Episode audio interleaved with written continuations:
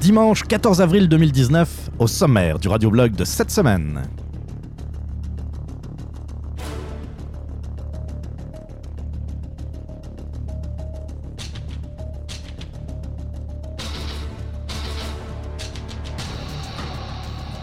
Ben oui, ben oui, ben oui, vous n'y échapperez pas.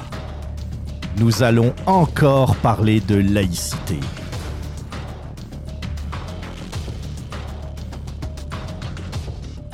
Plus grand encore que l'affrontement final de Game of Thrones, la guerre entre Belle et Québécois pourrait faire de nombreuses victimes. Mon nom est Jean-Philippe Rousseau, bienvenue dans ce 46e numéro du Radioblog.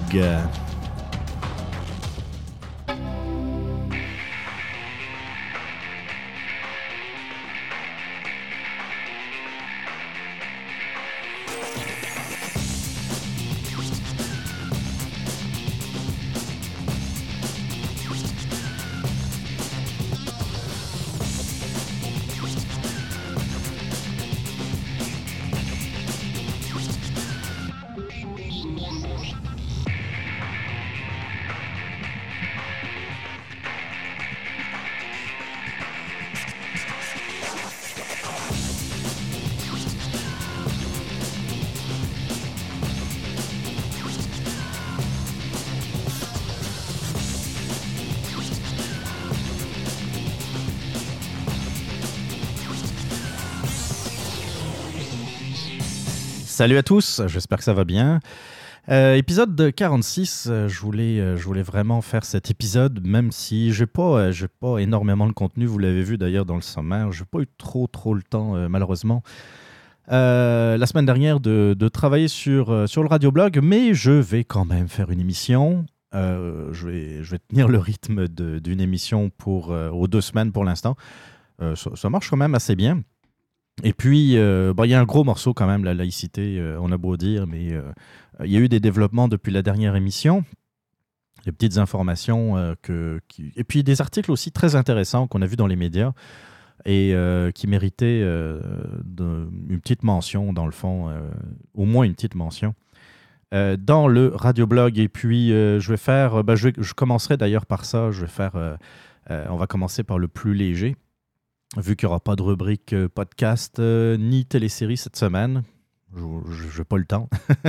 on, va, on va directement aller euh, dans, les, dans les sujets, puis on va commencer par le duel Belle-Québécois qui, qui est intéressant, même s'il y en a un des deux qui, qui, est en train de se ridiculiser sur la place publique, mais ça, je vais y revenir plus tard. Mais on va voir, je ne vais pas juste jaser de ce sujet-là, je vais aussi parler de l'avenir de la télévision si vous me suivez depuis, euh, euh, depuis, depuis quelques mois ou même euh, voir les, débuts du radioblog, vous savez que j'aime les nouvelles technologies, j'aime les, ce, qui, ce qui est censé améliorer notre, notre existence de tout à chacun. Et puis, il y, y a des choses qui se profilent à l'horizon pour ce qui est de l'avenir de la télévision qui sont très intéressantes. Et puis, je vais en parler un peu. parlant de nouvelles technologies, puis un gros euh, shout-out à, euh, euh, à, Simon Predge du, du podcast Ars Moriendi, que, que, j'aime beaucoup, vous le savez, hein, inutile de le, de le présenter, qui, qui a fait passer un message sur son Facebook d'une offre Spotify qui est un peu passée sous le radar.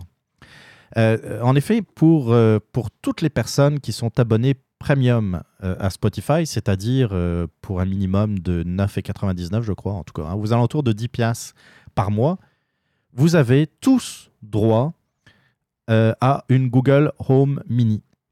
Alors, qu'est-ce que c'est la Google Home Mini? C'est une sorte d'assistant vocal, un peu comme le, HomePod de, de Apple, Alexa de Amazon.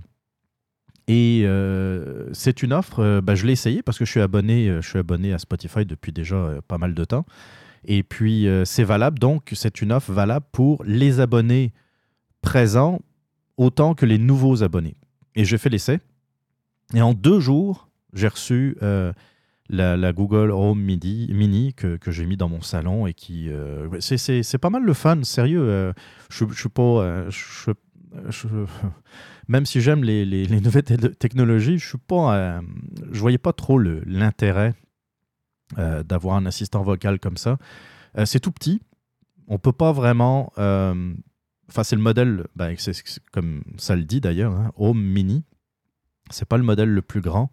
On peut pas euh, en faire une véritable enceinte de musique. J'ai essayé de, diffuser, d'ailleurs de, la musique Spotify. Le son est pas terrible. Ben, disons, que ça peut dépanner. Hein, si vous n'êtes pas très très exigeant par rapport à la qualité de la musique, disons que si, euh, si vous installez ça dans une cuisine ou dans une salle de bain, par exemple, euh, le son, euh, bah, on peut, on peut s'y faire. Le, son est tout à fait correct. On peut diffuser de la radio par l'intermédiaire de TuneIn. Ça marche très très bien. Il est, c'est, étonnant parce que je peux me trouver dans une autre pièce, faire, bah, je ne veux pas le dire là, mais OK, et puis euh, vous savez, le nom de la marque. si, je le fais, il va se déclencher. Euh, dans une autre pièce, il m'entendait, je pouvais déclencher une minuterie, faire des rappels. C'est vraiment super bon. Donc, si vous êtes abonné Spotify, ou si euh, vous hésitiez à, vous abonner à Spotify, bah, c'est un incitatif supplémentaire. Vous, vous, allez sur le site de Spotify et puis je pense que c'est en bas de la page, ou en tout cas, il y, a quelque chose comme ça. On va y aller maintenant, d'ailleurs. Euh, parce que j'aime ça, donner de bonnes informations. Spotify.com. Et. Ah bah, on le voit plus. premium. Je vais peut-être aller dans la catégorie premium. Euh, bon, ils le font plus. Je pensais que. Ah non, euh, c'est. OK. Get a Google Home Mini with Spotify Premium. Donc, c'est euh, vous allez sur spotify.com, vous cliquez sur Premium et puis vous avez l'offre. Euh, donc c'est pour 9,99 par mois. Donc si vous êtes actuellement abonné, c'est pour tout le monde. Hein. Ce n'est pas uniquement les nouveaux abonnés. Puis euh, c'est le fun, c'est quand même une, une, enceinte connectée d'une valeur de 79 dollars, prix régulier. Donc ça peut être le fun. si ça vous intéresse. à part ça, il n'y a pas grand-chose. Oui, je vais, souligner quand même la promesse tenue par euh, la CAC. Euh, je vais retrouver l'article. C'est un article de Marc-Antoine Lavoie de Radio-Canada le 12 avril dernier, euh, c'est-à-dire la semaine dernière, il y a, pas, il y a, deux jours. Alors, vous apercevrez bientôt sur les routes du Québec la nouvelle plaque d'immatriculation destinée aux anciens combattants. Le ministre des Transports, François Bonnardel, a dévoilé vendredi le visuel de ce qui deviendra, selon les vétérans, je cite, la plus belle plaque au Canada. On a respecté le devoir de mémoire par les graphiques, les personnages, les couleurs, le coquelicot et la mention vétéran, se réjouit le porte-parole du comité représentant les vétérans pour l'amélioration de la plaque actuelle d'immatriculation du Québec, Pierre Dugal. La nouvelle plaque d'immatriculation a auparavant obtenu l'approbation du comité représentant les vétérans, qui s'est battu pendant plus de 15 ans pour obtenir ce devoir de mémoire. Le ministre des Transports a rempli son engagement électoral. Les anciens combattants qui souhaitaient obtenir la nouvelle plaque d'immatriculation pourront faire la demande dès maintenant à la Société de l'assurance automobile du Québec. La nouvelle plaque d'immatriculation distinctive sera offerte au coût de 15 dollars, soit le même prix qu'auparavant. Les vétérans qui sont déjà propriétaires de la plaque arborant le coquelicot, euh, donc ça c'est la, plaque précédente, l'ancienne plaque, pourront obtenir gratuitement le nouveau visuel. La mesure coûtera 200 000 dollars au gouvernement. Des formats pour les motocyclettes et les véhicules électriques seront aussi créés. La nouvelle plaque sera offerte à près de 60 000 vétérans du Québec. Moi, je salue, j'applaudis même pour euh, cette initiative. Je n'ai pas des applaudissements quelque part. Euh, voilà. Merci euh, et bravo, Monsieur Bonardel et la CAC. C'est un engagement qui a été respecté et puis rien, comment dire, par rapport au sacrifice que, que les vétérans les anciens combattants euh, ont fait pour nous. Rien n'est trop beau. Et puis, euh, même si c'est euh, purement symbolique, on s'entend, là, pas, ça va pas changer. ça va pas changer la vie de personne, mais je trouve que c'est un très très beau geste. Bah, voilà, c'est à peu près tout pour, pour l'Opan. Je n'ai pas grand chose à dire. Bon, c'est va pas parler de la température. Hein. on, va, on va écouter tout de suite. on va écouter tout de suite de la musique. Qu'est-ce que vous en pensez? On va écouter euh, un groupe que j'aime beaucoup. euh, on, avait- on en avait plus entendu parler depuis un bout de temps, c'est The Black Keys. Euh, c'est sorti au, mois dernier, c'est Low Eye. Vous écoutez l'épisode 46 du Radioblog.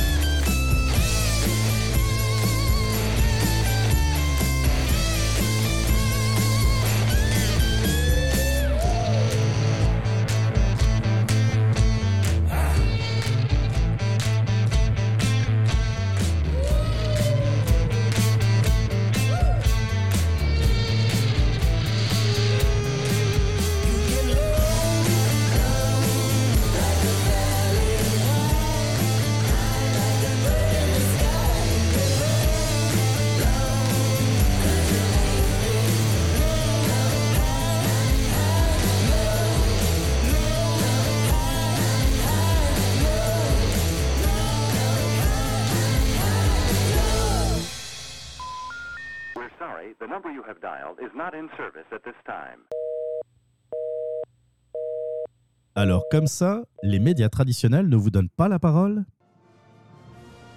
Vous n'êtes pas d'un syndicat, d'un lobby progressiste, d'une association euh, citoyenne composée de vous-même et de votre grand-mère Gisèle.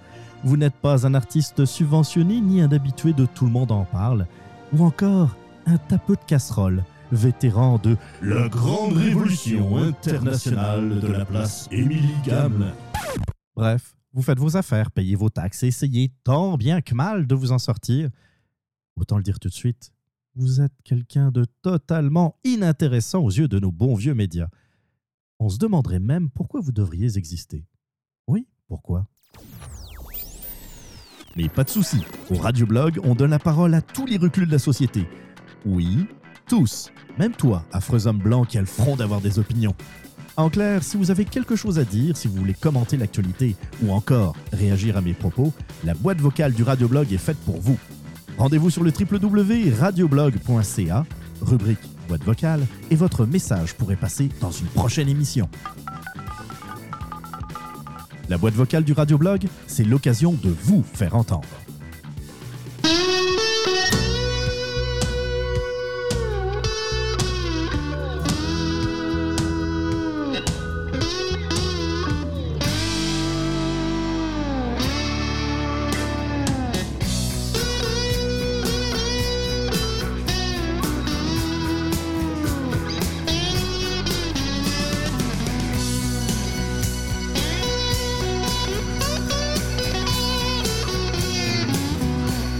On va parler télévision euh, cette semaine euh, et puis euh, et de son avenir. On va commencer à planter le décor par rapport, dans le fond, à un combat qui, qui a lieu depuis plusieurs années. On n'en a pas trop entendu parler dans les médias. Parfois de la part, ça, ça venait surtout de, de Québécois. Mais cette semaine, enfin la semaine dernière plutôt, ça a, été, ça a pris une tournure tout à fait, on va dire quand même assez inattendue. Euh, mais pour, euh, pour un peu planter le décor, j'essaie de, de retrouver un article qui résumait un peu euh, euh, la problématique. Et puis j'ai retrouvé un article de la presse de Vincent Brousseau-Pouliot, daté du 26 mars 2019, donc soit avant les événements de la semaine dernière. On va, on, va lire ça tout de suite. Sans une meilleure distribution dans les, forêts- les forfaits plutôt télé de Bell, TVA Sport ne pourrait tout, simple- tout simplement pas survivre, avance le groupe TVA dans le cadre d'une plainte contre Bell devant le Conseil de la radiodiffusion et euh, des télécommunications canadiennes, qu'on appelle euh, plus souvent qu'autrement le CRTC. Le groupe TVA, dont la chaîne sportive accumule les pertes depuis son lancement, estime que l'exclusion de TVA Sport du, euh, du principal forfait télé de Bell lui coûte des abonnés et des revenus publicitaires. Ce montant substantiel n'est pas à sous- sous- sous-estimer, excusez, et pourrait faire la différence durant plusieurs années à venir. La pérennité de TVA Sport pourrait grandement en dépendre, écrit le groupe TVA dans sa plainte déposée le 27 février dernier. Euh, bon, euh, voilà, ça résume pas mal les choses. Euh, ce, qui est, très intéressant, ce qu'il faut savoir par rapport à TVA Sport, c'est que durant les, six premières années en ondes, TVA Sport a perdu 153 millions de dollars, dont 21,3 millions euh, en 2016-2017, la dernière année euh, disponible. 153 millions. Euh, c'est ça. le, en fait, bon, ben, vous, le savez, TVA Sport, lors du renouvellement des licences accordées par la Ligue nationale de hockey, il y a quelques années de ça, TVA Sport ou, et Québécois s'était associé avec le groupe Rogers, qui détient euh, Sportsnet euh, euh, principalement, pour aller chercher les droits de, de diffusion, de télédiffusion de la Ligue nationale de hockey, qui était jusqu'à à ce moment-là propriété de TSN et de RDS pour le, le- le volet francophone. Alors, ils ont eu, ils ont payé très très cher. hein, Rogers et, et- et Québécois ont payé très très cher pour avoir les droits de diffusion de la Ligue nationale de hockey. Et puis, euh, lorsque c'était arrivé, ça a fait comme, euh, hein, je pense que vous en souvenez tous, ça, a été comme un, tremblement de terre dans le, dans le paysage audiovisuel québécois parce que euh, bon, on se demandait que, va que vont devenir RDS, que va devenir RDS. Puis je, disais, c'était un lapsus révélateur, que vont-ils devenir? Parce qu'il y avait plusieurs canaux. hein, il n'y- avait plus que RDS tout seul. RDS qui était devenu RDS HD, puis RDS, et il y avait RDS 2, et puis euh, RDS Info, euh, qui s'appelait euh, au tout départ, je crois, RIS, hein, pour le réseau Infosport. Donc, c'était trois chaînes au lieu de une. Bon, c'est bien beau de, de, de, passer du, du sport, on va dire, qui n'intéresse personne, comme, comme des, des tournois d'art et puis euh, des quilles, mais euh, si tu n'as plus le, hockey, euh, c'est- un gros morceau qu'on enlève à, une, télévision comme celle de RDS. Mais finalement, RDS a récupéré tous les matchs locaux du Canadien, c'est-à-dire que dans le fond, il restait à TVA avec ce, ce- fabuleux contrat qui a été versé à la Ligue nationale de hockey, il restait à TVA les matchs du samedi soir. Pour résumer, c'est à peu près ça. Puis, évidemment, les, matchs des séries éliminatoires. Le problème, c'est que le Canadien de Montréal ne fait pas les séries éliminatoires ces dernières années. Il l'a fait, euh, euh, je pense, une fois en quatre ans, hein, les quatre dernières années, si ma mémoire est bonne. Et c'est surtout lors des séries éliminatoires que TVA Sport comptait engranger beaucoup de, beaucoup de cash, ce qui n'est pas le cas. Et euh, donc, ça, les met dans une situation très difficile. Je le répète, 153 millions de dollars de, de pertes. Euh, c'est bien beau. On peut, lor- lorsqu'on lance une nouvelle, un nouveau produit, une nouvelle télévision, une nouvelle chaîne, on peut s'attendre à perdre les premières années, mais euh, pas six ans de suite. Donc là, Québécois. euh, Puis, faut dire que Bell joue, euh, ben, joue, joue pour son équipe. Bell est le propriétaire de RDS et de TSN. Bell n'avait pas intérêt, n'avait aucun intérêt à mettre de l'avant le produit de TVA Sport, qui est un produit concurrent. Donc, euh, si, euh, euh, si Bell choisit de ne pas mettre TVA Sport dans ses principaux forfaits, ça le regarde, ça regarde Bell. J'entendais Pierre-Carl Perlado dire il faut que Bell, euh, je me souviens plus exactement des prix, mais Bell paye quelque chose comme 3 dollars et quelques par abonné, j'imagine, euh, pour euh, TVA Sport, alors que euh, TELUS, euh, euh, Cogeco verse 5 dollars, un peu plus de 5 dollars pour TVA Sport. Et donc, c'est sûr que, compte tenu que Bell est le numéro 2 au Québec, donc là, c'est un, un- manque à gagner pour Québécois qui est assez, assez important. hein. C'est sûr que c'est pas Cogeco avec les 5 piastres. Euh, TELUS, euh, qui, sont des, joueurs mineurs au Québec, qui vont, euh, qui vont pouvoir euh, financer la continuité de TVA Sport. Donc, c'est sûr que c'est dommage. Mais en même temps, alors, oui, j'entendais Pelado dire euh, ben, euh, Bell n'a qu'à augmenter à 5 dollars et ce sera au, euh, au client de décider si c'est trop cher ou pas et donc de prendre ou pas le euh, TVA Sport. Oui, sauf qu'on peut voir ça à l'inverse. Si les clients de Bell veulent absolument avoir TVA Sport, ils vont le prendre. Ils vont choisir un autre forfait qui inclut TVA Sport. Donc le raisonnement est un peu bancal. Je comprends qu'il il veut absolument de l'argent pour enflouer ses caisses. Euh, bon, alors, euh, comme je disais tantôt, ça, ça, ça, ça a escaladé pas mal cette, la, semaine dernière plutôt, euh, lorsque Pierre-Carl Pierre-Carl Pellado a décidé unilatéralement de couper TVA Sport des ondes de, de- des ondes de Bell. C'est-à-dire que tous les clients de Bell Télé, FIB et puis tout le reste n'avaient plus accès à TVA Sport. Euh, OK. Et donc, la, réaction de Bell, ça a été de proposer gratuitement Sportsnet. c'est, bon, c'est intelligent. Dans, dans le fond, le- les seuls à être perdants là-dedans, c'est TVA Sport. Moi, ce que je comprends pas, c'est tu. Comment dire Ah. En termes de négociation, en termes de négociation,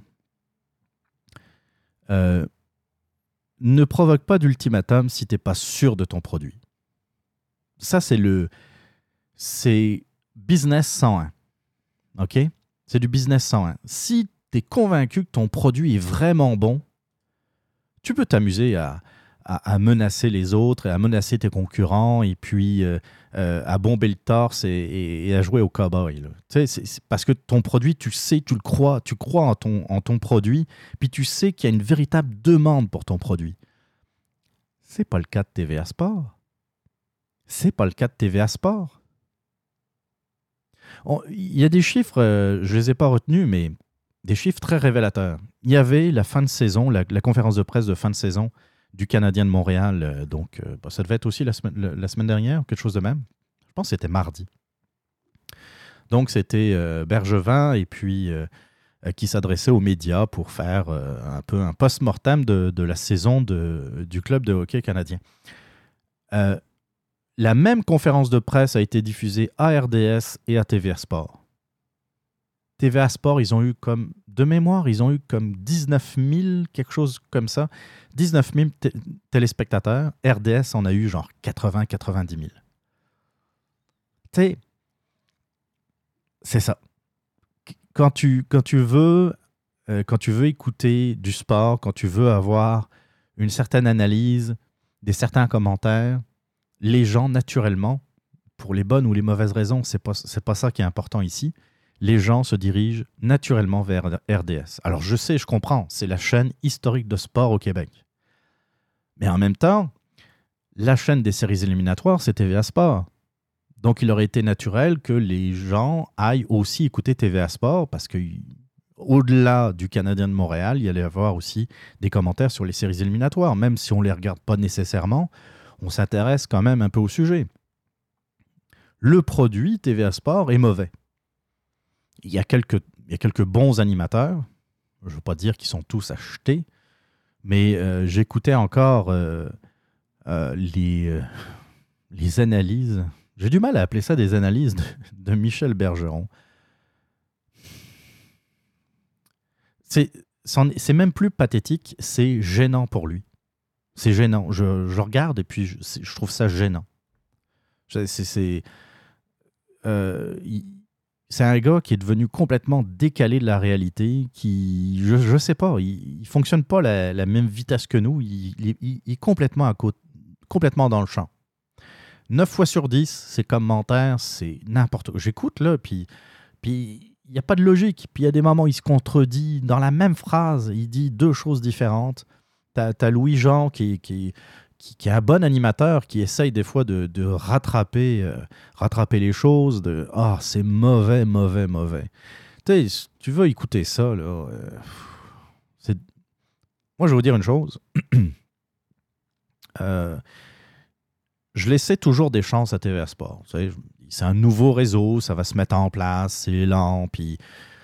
Mais euh, moi, c'est clair que je comptais euh, pour la saison prochaine me désabonner de TVA Sport. Je ne sais pas encore, trop comment parce que euh, dans le, le forfait V-Media que j'ai, il est inclus dans le forfait.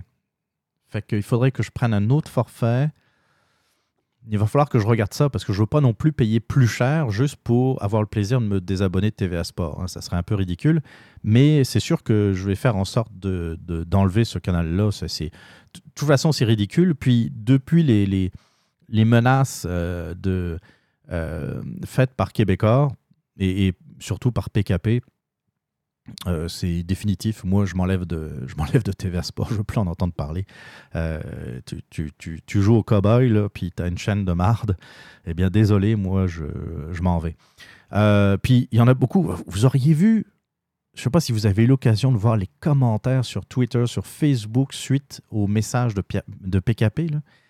C'est sans, sans, exagérer, c'est 80% des gens qui, qui, dans le fond, disent un peu, un peu ce que je suis en train de dire. C'est que TVA Sport, ça vaut pas de la chenoute, et puis que, de toute façon, euh, euh, ils, sont, ils sont très bien à, écouter Sportsnet, euh, puis où ils vont, ils, vont, ils vont se désabonner de TVA Sport. Je pense qu'il y a, a 15-20%, pas plus, de soutien euh, sur, euh, sur le compte Twitter de, de, de, PKP. C'est assez, euh, assez impressionnant.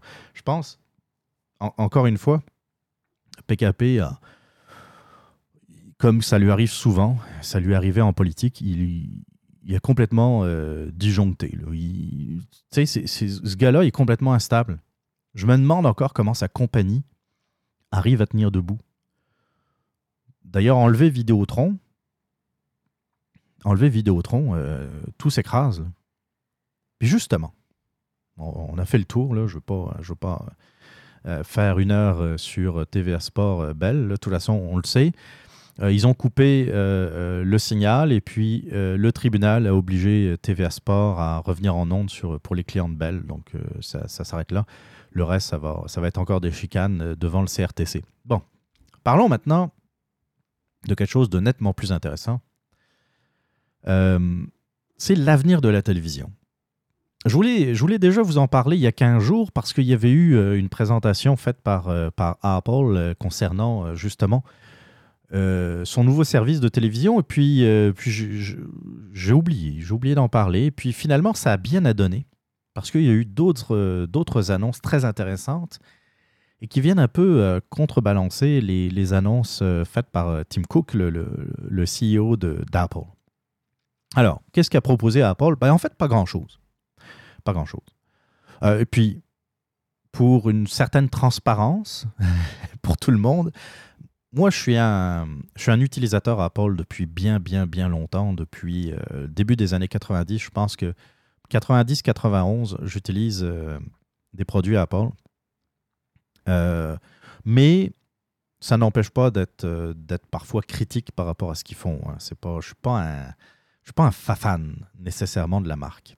Je l'aime bien, je trouve qu'ils font des bons produits, je trouve que leur système très bon, et très intuitif. très user-friendly, même si il faut reconnaître que Windows, depuis, depuis, bah, depuis Windows 95, a très largement rattrapé son retard. qu'il traînait, un retard qui traînait depuis, depuis bien longtemps. les, les, objectivement, Windows, macOS, c'est des produits qui sont maintenant très comparables. Il hein. n'y euh, a pas. Euh, euh, c'est ça. Après, c'est une question de, philosophie, on va dire, ou d'intérêt. Et puis, ça dépend aussi de ce qu'on veut faire avec. Hein. Si on veut faire de la création ou si on veut jouer, c'est sûr que les, les, choix vont être différents. Bon, ça, c'était pour le côté transparence. Alors, Tim Cook, donc, a présenté à grands coups de, vedettes euh, d'Hollywood. Tout le monde était. Tout, le gratin hollywoodien était présent donc euh, à Cupertino, euh, donc le siège de, Apple. Et bah, qu'est-ce qu'ils ont proposé? Ils ont proposé. Il n'y a pas de produit. Hein. Il n'y a pas de, de nouvel iPhone, nouvel iPad. Il y a eu des annonces qui ont été faites avant cette présentation, mais la présentation en tant que telle ne concernait que des services. Alors, le premier service a été Apple News Plus, qui est une sorte de kiosque à journaux. Euh, Apple a acheté euh, il y a quelques mois de ça Texture, qui est euh, Texture, c'était une application sur tablette et sur téléphone qui permettait de s'abonner à différents magazines. Vous pouviez lire les, les, magazines comme ça sur, sur tablette, par exemple. Et donc, bien maintenant, Texture va disparaître. Je pense que c'est même déjà le cas. Et euh, tout ça se regroupe dans Apple News Plus. Et euh, pour un abonnement de 10 dollars, enfin 9,99 par mois US, vous allez avoir accès à quelque chose comme 300, il me semble, 300 magazines différents.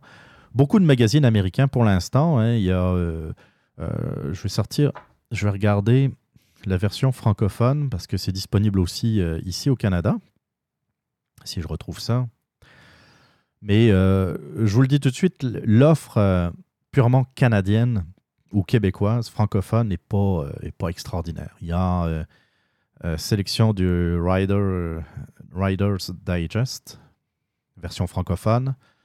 Qu'est-ce qu'il y a d'autre? Euh, Gabriel, je connais pas ce magazine. Recettes sans viande. Ah, bah, c'est en plein pour moi, ça. Euh, je jardine. Vous voyez, il n'y a pas des affaires de recettes. Mariage Québec. OK. Un secteur en pleine, pleine expansion. Idée déco. Alors, si vous voulez faire des, les patios euh, pour cet été, refaire votre patio, il y a Idée déco. Et puis, euh, c'est marrant, ils mettent, ils mettent rien d'autre, mais il me semble que j'ai vu l'actualité également. Non, c'est pas extraordinaire, l'offre. Par contre, ce qui est intéressant, c'est l'offre gratuite. Ça s'appelle Apple News. C'est dans la même application. Vous avez un volet gratuit. Et puis, euh, je trouve ça, sérieusement, là, entre nous, c'est euh, vraiment super. moi, je le trouve super pratique. Il y euh, bah, vous sélectionnez vos nouvelles. C'est sûr que là, il y a, euh, une nouvelle d'RDS, Météo Média, La Presse, Radio-Canada. Évidemment, euh, Québécois n'est pas là. Le Leftington Post, comme je l'appelle, Huffington Post, qui est là. C'est ça, La Presse, il y a Wired, il y a Wired plutôt. c'est ça. Et, et ça, c'est gratuit. Vous avez accès. C'est une sorte de une sorte d'agrégateur de nouvelles très, euh, très pratique. Vous pouvez sauvegarder les articles. Hein, si, euh, par exemple, vous êtes dans le métro puis que vous êtes en train de lire, lire un article et puis que vous ne l'avez pas terminé, vous pouvez le sauvegarder pour plus tard. Ou, euh, comme je l'avais fait pour un article, je crois, c'était. Je me disais, je vais le garder pour le radioblog, puis je pense que je ne l'ai même pas utilisé. Mais c'est bien pratique. Et puis, même sur, sur téléphone, c'est ça se lit bien. C'est vraiment Surtout pour la presse. Je ne sais pas si vous allez des fois sur le site de la presse depuis votre téléphone. C'est pourri. Hein. C'est pourri. Ça, c'est, euh, le site n'est pas du tout adapté au téléphone. Alors que là, en passant par euh, Apple News, euh, vous n'avez pas besoin de, d'agrandir le texte ou de faire quoi que ce soit. C'est, c'est bien fait. Sérieux. Alors donc ça, c'est, ça. Donc, euh, moi, je pense que le, côté payant est, a aucun intérêt pour l'instant, surtout pour le public francophone, canadien-français, on va dire. Mais euh, la version gratuite, euh, je, suis, je suis assez content. Alors, autre, euh, autres annonces, Apple Arcade qui, euh, qui va être un service qui va être lancé euh, cet automne. Et euh, dans le fond, ça va être aussi un abonnement euh, qui va vous permettre de jouer sur Mac, sur iPad, sur Apple TV et bien sûr sur votre téléphone à des jeux. Donc, ça va être une sorte de Netflix du jeu vidéo. Vous allez payer, on ne sait pas, on sait pas combien d'ailleurs, parce que ça n'a pas été précisé. Il, y a il manque beaucoup d'informations hein, dans, ce, dans ce show, dans cette présentation qui a été, euh, qui a été faite par euh, Tim Cook, vous allez voir. On sait que ça s'en vient au mois euh, ce- cet automne, que ça sera disponible sur toutes les, plateformes euh, Apple de la marque. Et puis, euh, bah, il y a déjà des, euh, euh, des signatures qui ont été faites avec des studios comme, euh, bah, euh, je vais en citer, Lego, Sega. Euh, Il y, en a- y en a beaucoup que je connais absolument pas. C'est ça. Je ne suis pas un gros gamer, mais en tout cas, ça peut être intéressant pour des gens justement qui aiment le jeu vidéo et qui veulent pas payer trop cher. Donc, euh, ça va être un abonnement, j'imagine, mensuel, et puis ils auront accès à tout un catalogue de, de jeux vidéo. On ne sait pas trop combien, puis on ne sait pas trop pour quel prix. Là, on s'en vient au sujet principal. Alors, il y a deux volets. Il y a Apple TV Channels et puis Apple TV Plus, qui est deux services reliés à la télévision. Alors, avant de parler de ça, je parler un peu de ce qui s'en venait un peu avant la disparition de Steve Jobs. C'était en quelle année Ça, me semble 2011. On va regarder ça. C'était un 5 octobre, ça c'est certain, mais euh, l'année, j'ai un doute. Euh, Steve Jobs. Steve Jobs, euh, il est disparu le oui, 5 octobre 2011, donc euh, c'est ça. Il y a, euh, a pas, il y a pas 9 ans, mais il y a, il y a 8 ans. Un peu, un peu plus de 8 ans. Steve Jobs avait lancé l'Apple TV, qui est une sorte de petite boîte, toute petite, que vous branchiez par l'intermédiaire d'un câble HDMI sur votre télévision. Et puis, de là, vous, avez vous aviez accès sur votre télévision. Vous, ben, vous transformiez votre télévision en Smart TV, en télévision intelligente, comme ça se fait beaucoup maintenant. Euh, C'est-à-dire que vous aviez un accès à certaines applications. Vous installiez des applications sur l'Apple TV et vous aviez accès sur votre télévision. Vous pouviez avoir un accès à YouTube, euh, à vos photos, à vos vidéos, euh, mais également à du contenu musical euh, de votre euh, iTunes, par exemple. Toutes vos musiques iTunes, euh, si vous branchiez votre télévision sur une barre de son ou sur un système de son, vous pouviez transformer votre télévision en, en ben, c'est ça, en, gros système de son. Et puis, évidemment, tous les contenus de films qui étaient disponibles sur iTunes Music Store. Donc, les films que vous achetiez sur la plateforme, vous pouviez les visualiser comme ça sur la télévision, mais Apple n'avait jamais poussé de l'avant cette, euh, euh, cette, petite boîte Apple TV. C'était comme considéré comme une sorte de, petit hobby de, de, la part d'Apple. Euh, on se demandait même s'ils croyaient vraiment à leurs produits. Alors, depuis, il y a eu des compétiteurs également. hein. Il y a eu le, Fire TV d'Amazon. Il y a eu le Google Chromecast, euh, donc de Google, évidemment. Euh, et puis d'autres produits qui sont arrivés sur le marché. Et puis, euh, mais Apple ne réagissait pas.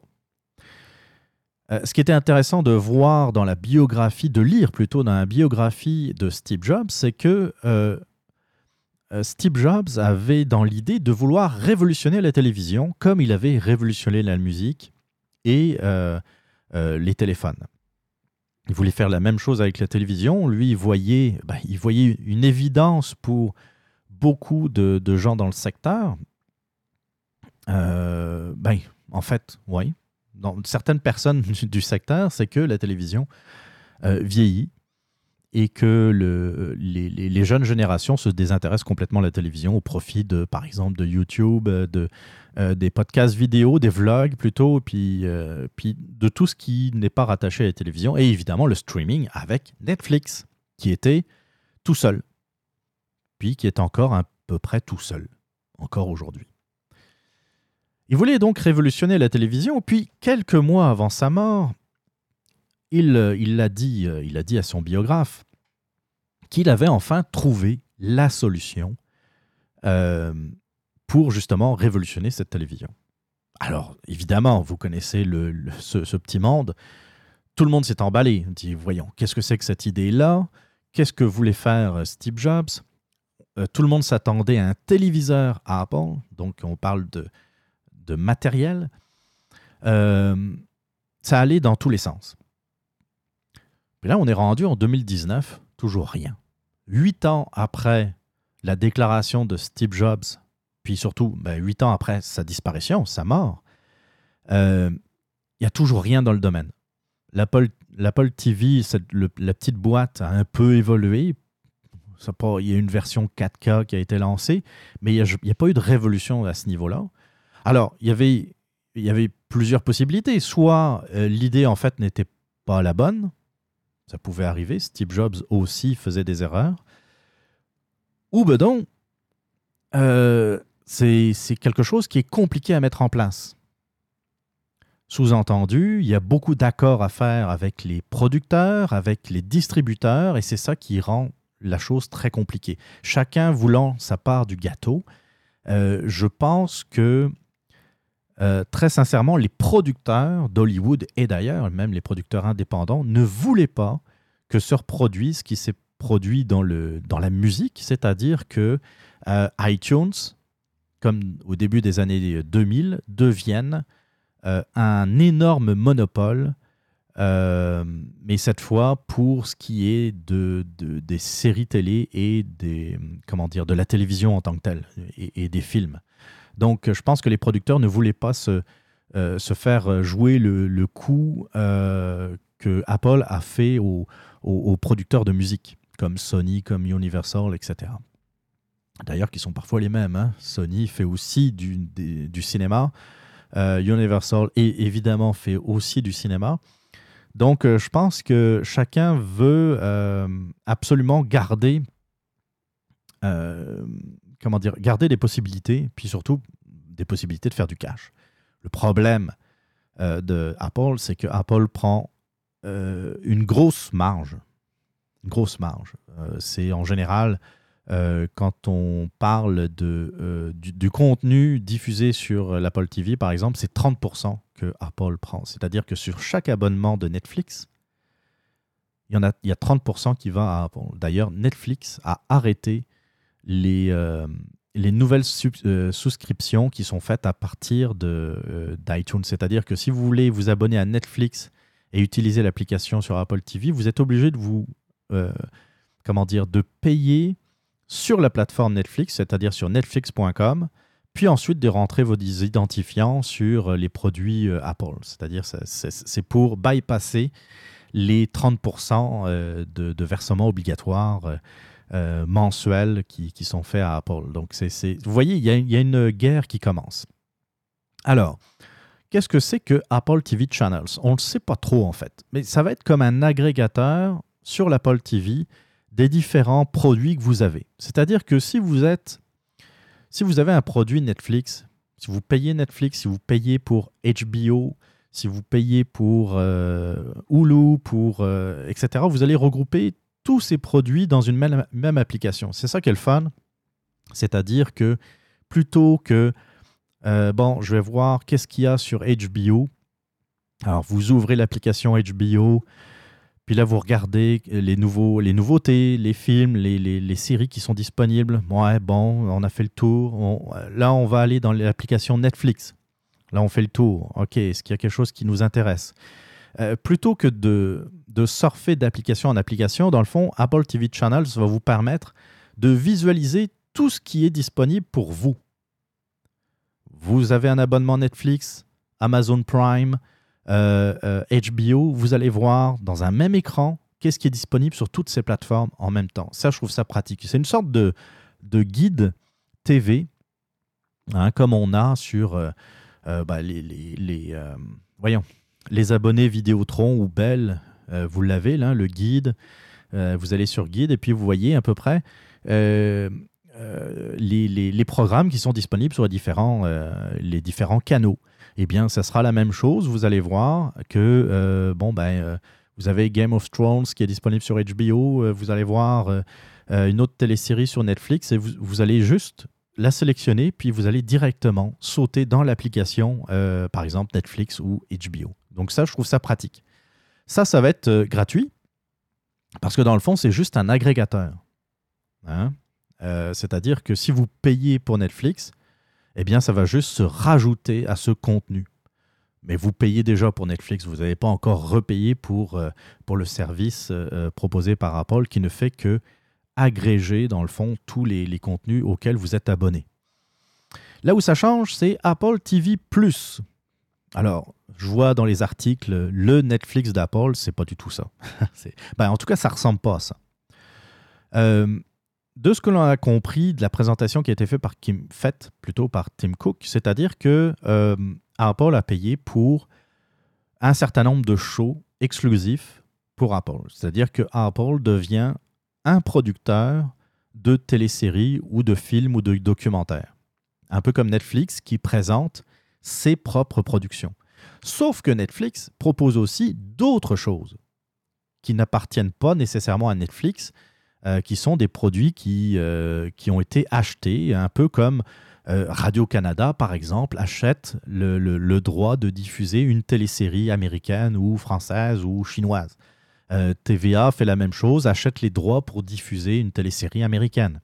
Eh bien, Netflix achète les droits pour que euh, certaines téléséries, certains films soient disponibles sur sa plateforme Netflix et en plus de ça, propose aux- à ses abonnés des produits exclusifs euh, de Netflix. Apple, on dirait, dans la présentation en tout cas, euh, on dirait qu'ils ne proposeront que leurs propres produits. C'est un peu frustrant, je trouve, parce que l'affaire, c'est que, OK, moi, par exemple, je suis abonné à Netflix. C'est 12, une douzaine de dollars par mois, je me souviens plus trop. En tout cas, ça ressemble à ça. Euh, je suis abonné à Amazon Prime. Ça parce que je suis abonné euh, aux envois gratuits d'Amazon, c'est 80 pièces par année, c'est-à-dire ça fait, euh, ça fait du 7, euh, 7 dollars et quelques par mois pour, avoir les, envois gratuits. Mais aussi, ça vous permet d'avoir accès à Amazon Prime, qui est un qui n'est pas, au niveau de Netflix, je vous le dis tout de suite, mais qui, est un qui a un contenu intéressant. Euh, il y a des téléséries euh, exclusives également qui sont des productions d'Amazon. Euh, leur application est correcte, pas aussi bien que, celle de Netflix, mais ça marche bien. Puis, encore une fois, tout comme Netflix, il y a les produits qui sont des produits purement Amazon, comme la télésérie Bosch, dont je vous ai souvent parlé, mais il y a aussi des produits, des, euh, comment dire, des films, des téléséries qui ont été, dont les, ils ont acheté les droits. Voilà, ça m'a permis de revoir d'ailleurs, il n'y a pas très longtemps, euh, le film Top Gun. J'ai vu, oh, je vais regarder, je vais, je vais regarder ça. Euh, c'est pas une production d'Amazon, Top Gun, ça, remonte à 86.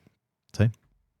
Donc, euh, donc c'est ça qui est intéressant. Apple TV, euh, Tim Cook a absolument pas parlé d'autres produits ou euh, d'autres choses. C'est ça qui est un peu. euh, Il y avait beaucoup d'attentes par rapport à l'Apple TV puis on dirait que ça, ça, a été comme le, flanc qu'on sort trop vite du, faux. hein. ça s'est pas mal affaissé. On va voir. Alors, on n'a pas de prix non plus, aucun tarif. J'imagine qu'il y a peut-être encore des discussions à ce niveau-là.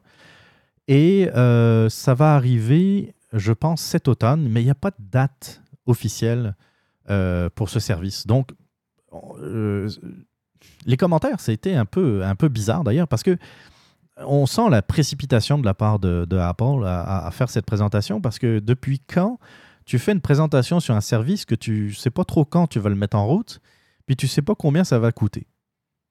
C'est la première fois que je vois ça. Euh, J'ai l'impression qu'Apple voulait absolument riposter tout de suite euh, pour, euh, pour se positionner sur, dans, le, dans le domaine de la diffusion en streaming. Et puis se positionner aussi par rapport à un autre acteur qui allait également faire des annonces. Je vais, en revenir- je vais y revenir plus tard. Et oui, c'est ça ce que je voulais dire tantôt aussi, c'est que, voilà, je paye pour Netflix, je paye pour Amazon Prime, puis je paye pour un abonnement Internet, je paye pour la télévision. Même si je paye moins cher depuis que j'ai quitté Vidéotron, je paye quand même. Alors, tu sais, quand tu rajoutes 12 piastres pour Netflix, 7, et, 7 dollars à peu près pour euh, Amazon Prime, euh, là, l'Apple le, TV Plus, ça va coûter combien? J'ai aucune idée. 6, 7 piastres? Euh, T'as tout.tv. Tout je ne suis pas abonné. La version gratuite me satisfait amplement, mais mettons que vous vouliez du, contenu francophone. Euh, là, c'est à peu près 8 dollars, je pense, par mois. Euh, la facture monte assez vite parce que tout est, tous les produits, toutes les téléséries, tous les films sont un peu euh, se, retrouvent sur plein de plateformes différentes. C'est ça qui me fait un peu peur, c'est qu'à un moment donné, j'aimerais ça qu'on puisse un peu centraliser les, abonnements et puis qu'on puisse à la limite OK, vous voulez Netflix, euh, Amazon Prime, Apple TV, puis Disney, euh, vous allez payer un forfait. Euh, ça sera moins cher que si vous les aviez achetés séparément. Puis, ça va vous permettre d'avoir un accès. mais ça ressemble beaucoup au câble, tout ça. Sauf que ça va être à la demande. Ça va être juste des produits à la demande. L'autre joueur qui a fait des annonces la semaine dernière, puis je trouve des annonces nettement plus intéressantes que celles d'Apple, c'est Disney. Disney, euh, l'annonce a été faite, euh, je pense c'était le 11, le 11 avril. Donc ça, c'était le 11 avril, c'était, c'était jeudi. Disney va rendre disponible le 12 novembre, donc ça aussi c'est cet automne, à 6,99$. Là, c'est la grande différence qu'on a avec Apple. On a un prix. Le service Disney Plus. Alors, qu'est-ce que c'est Disney? Disney, là, je ne sais pas si vous avez suivi un peu l'actualité. Disney se positionne euh, comme pour devenir un acteur majeur dans le streaming. Disney était déjà le propriétaire de Pixar depuis bien longtemps. Ah, Pixar, d'ailleurs, en passant, l'ancienne compagnie d'un certain Steve Jobs. Ils ont acheté Marvel. Ils ont les droits sur Star Wars. Puis ils possèdent le National Geographic. L'air de rien, quand vous regardez ça. Puis ils ont acheté Fox aussi. Fox. Je ne sais pas si la, euh, comment dire, l'achat a été validé par les autorités, vous savez, le, blabla habituel. Euh, mais c'est énorme. Avoir toutes les productions de la Fox, c'est beaucoup. Déjà que Disney, on s'entend que c'est une grosse machine. Mais quand vous faites les additions de tout ce que Disney a comme produit purement télévision, film, c'est majeur. C'est un, c'est un gros joueur. Puis là, ils arrivent avec un, comment dire, un tarif très attractif. 7 dollars US. 7 dollars US par mois. Puis, ça va être des applications qui seront disponibles, entre autres sur Apple TV, qui vont être disponibles sur euh, tout ce qui existe, la Fire TV, sur euh, euh, Chromecast. ils ont vraiment une stratégie multiplateforme qui, à mon avis, va faire beaucoup de bruit. Alors, ils ont, ils ont déjà, lors de la conférence d'ailleurs, ils, ont ils ont proposé des captures d'écran de leurs applications et euh, qui ont l'air très très belles. Euh, il y a les produits Disney, produits Pixar, Marvel, Star Wars, comme je l'ai dit. Vous aurez aussi... Euh, alors au niveau du prix, il sera possible d'obtenir une offre groupée en s'abonnant à une combinaison de ces trois services de diffusion en, continu, notamment Disney ⁇ ESPN ⁇ et Hulu. Alors Hulu, jusqu'à présent, c'est disponible uniquement aux États-Unis. Je ne sais pas si ça va changer dans les prochains mois. J'imagine qu'à un moment donné, il va falloir qu'ils euh, euh, qu'ils essayent d'aller euh, grappiller d'autres marchés. Alors il y aura plus de 25 séries originales et 10 films originaux, documentaires et émissions spéciales qui seront présentés au cours de la première année. Donc eux aussi, Disney va faire des, des produits exclusifs pour sa plateforme de streaming. Je les trouve nettement plus sérieux que Apple à ce niveau-là. Nettement plus sérieux. Euh, il y a des dates, il y a des tarifs, euh, et euh, c'est, je vous dis, là, les prix sont très, très agressifs. Si ça fait un, moment qu'on attend, bah, qu'on attend, qu'on regarde s'il n'y a pas quelqu'un qui va, qui va arriver avec un produit qui va véritablement concurrencer Netflix, je vous annonce que pour le moment, c'est pas mal Disney qui, qui pourrait le mieux concurrencer Netflix et pas Apple. On va, on va attendre. Il y a peut-être encore des négociations qui sont, qui sont en place. L'affaire, par contre, que je comprends pas, que j'ai du mal à comprendre, c'est que Apple est sur le board, est, est au conseil d'administration de Disney, et Disney est au conseil d'administration de Apple.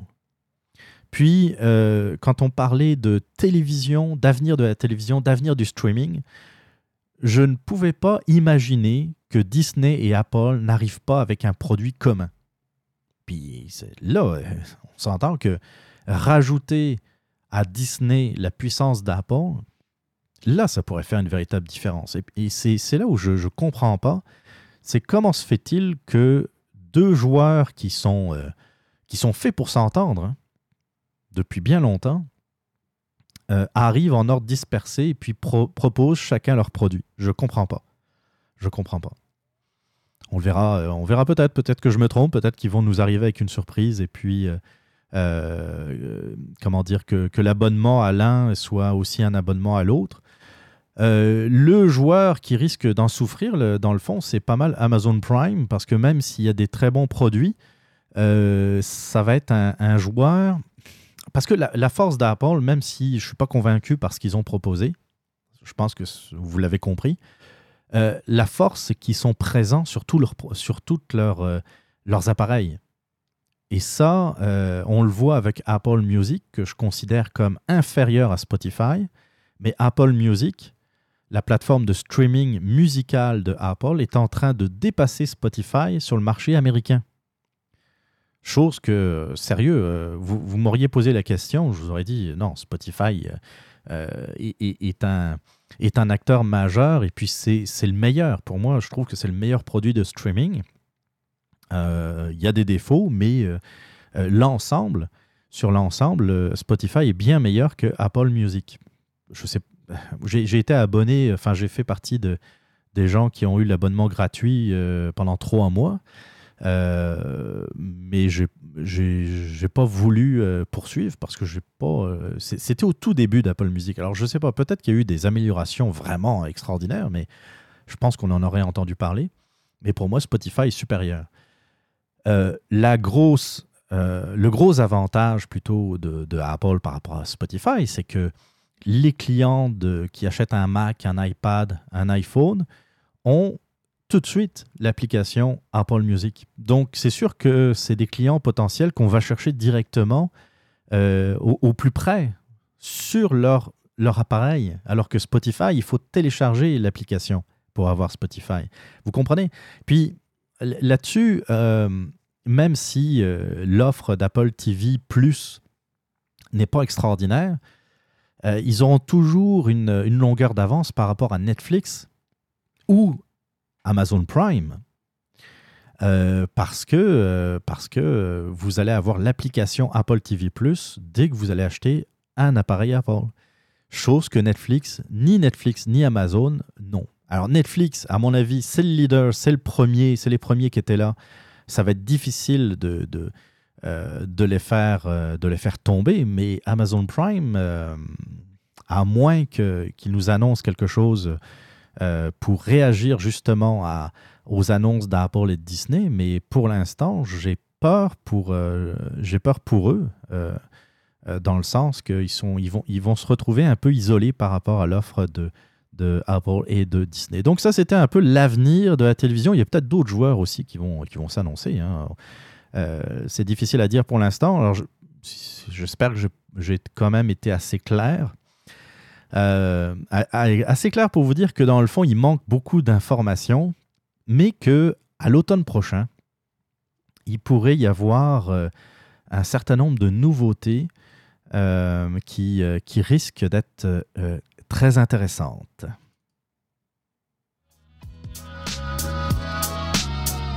Ils sont quatre. Ensemble, ils s'éclatent. Sans filtre ni tabou, ils parlent de tout. Comme une crowbar, parfois ça, fait sport. Mais dites-vous bien que des fois, ça fait du bien. Un rendez-vous hebdomadaire, presque aussi bon qu'une partie de jambes en l'air. Il n'y a personne qui a un bac. Mais en tout cas, c'est ça le Fat Pack. Écoute gratuitement sur radioh2o.ca et lefatpack.com.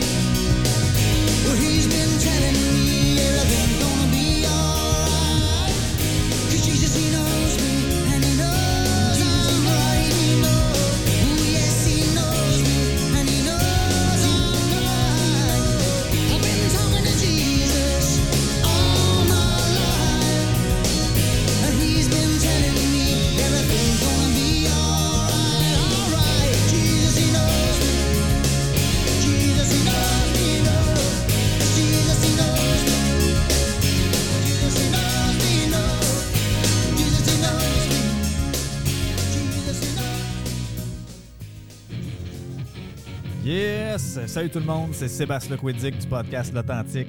Si vous êtes du genre à aimer les podcasts d'opinion où on parle de différents sujets sans prétention, humblement, mais avec franchise, abonnez-vous à l'Authentique Podcast. Je pense que vous ne serez pas déçus.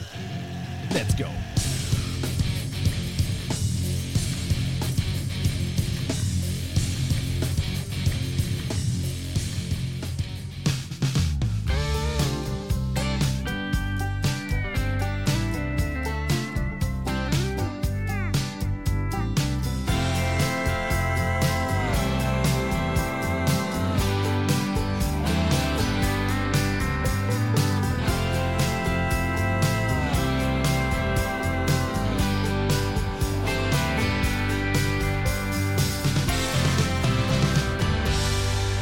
Émission 46 du Radioblog. On va parler d'un sujet, on va passer au gros morceau.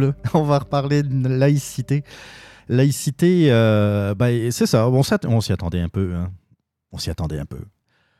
À partir du moment où on parle de laïcité, à partir du moment où on parle de euh, retirer les, euh, comment dire, les symboles religieux à quelqu'un, on s'attendait à des réactions. Dimanche dernier, ben, euh, dimanche, c'était le dimanche. euh, je regardais mon calendrier vite, vite. Là, je pense que c'était le 7, oui. 7 avril.